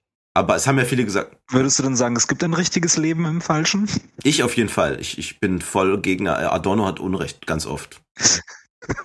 Ganze, die ganze Dialektik der Aufklärung halte ich alles für. Das ist, äh, das war ein ganz großer Hate-Post von denen. Das war, haben sie, Wollten wir dich anfl anflamen? ja, Adorno hat natürlich mit ganz vielen Sachen recht, so Einzelanalysen, aber das ist, pff, klar gibt es ein richtiges Leben falsch, auf jeden Fall. Das ist, äh, auf jeden Fall. Das sagt, das, naja, egal, nein, ähm, nee, aber ich werde, ich werde ihn mir angucken, einfach als gemein, also allein würde ich nicht reingehen, aber als Gemeinschaft mit der ganzen Spielgruppe auf jeden Fall. Ja, ich, äh, ich lass mir gespannt von dir erzählen, wie es war und äh, habe da jetzt auch keine, also ich habe da keinen moralischen Standpunkt dem Film gegenüber, aber ich finde den so als Film irgendwie so ein bisschen, ha, Ja. Das kann ich verstehen. Ich habe nur halt so viele gehört, ja, Boykott und Boykottgruppe und so. Und äh, da hatte ich, ich, hatte ich auch drüber nachgedacht, als das noch so, also, aber jetzt mit dem, mit der CC-Lizenz und so, ich, äh, Aha, da schert schon einer aus. bitte? Ich sage, aha, da schert schon einer aus. Da lebe ich mich sehr konsistent. Ich glaube, im Endeffekt ist aber wirklich die Diskussion, die ihr jetzt gerade führt und die wir jetzt vorhin auch geführt haben, die fasst einfach, das ist ja der eigentliche Punkt, ne, äh, warum ich herkam, so, die fasst das einfach auch wirklich gut zusammen. Also die Leute diskutieren genauso wie ihr. Genauso. Dementsprechend, ja. One of us, one of us. One of Us. Ah. Ist der eigentlich mittlerweile restauriert, der Film? Freaks ist das, ne? Das ist äh, immer. Okay, dann herzlichen Dank äh, heute an diesen zur frühen Stunde. So früh haben wir, glaube ich, selten aufgenommen. Aber Marc hat sich's gewünscht und dann soll das natürlich uns äh, sein Wunsch, uns Befehl sein. Dank dir, Marc, ganz, ganz herzlichen Dank und ähm, ja, auf, äh, auf eine Freude zu und äh, wir verlinken dann auch nochmal deinen dein, äh, VTT, den du bauen, am Bauen bist oder schon fertig ist. Klar, sehr gerne. Ähm, da auch nochmal. Ist schon fertig, kann man auf Steam äh, kriegen, wird natürlich immer noch weiterentwickelt. Game Master Engine heißt das. Und ja, freue ich mich, wenn ihr das verlinkt. Äh, cool. Auf jeden Fall. Guckt's euch an, gebt den, gebt dem Hasbronen kein Geld. okay, alles klar, dann danke Gebt euch das allen Geld lieber Steam. Wie bitte? Pox on Gebt das Geld lieber Steam. ja, ja, genau. Ja, dann vielen, vielen Dank, dass ich hier sein durfte und dann macht's gut allesamt. Ja, Bis vielen demnächst. Dank. Bis dann. ciao. Tschüss.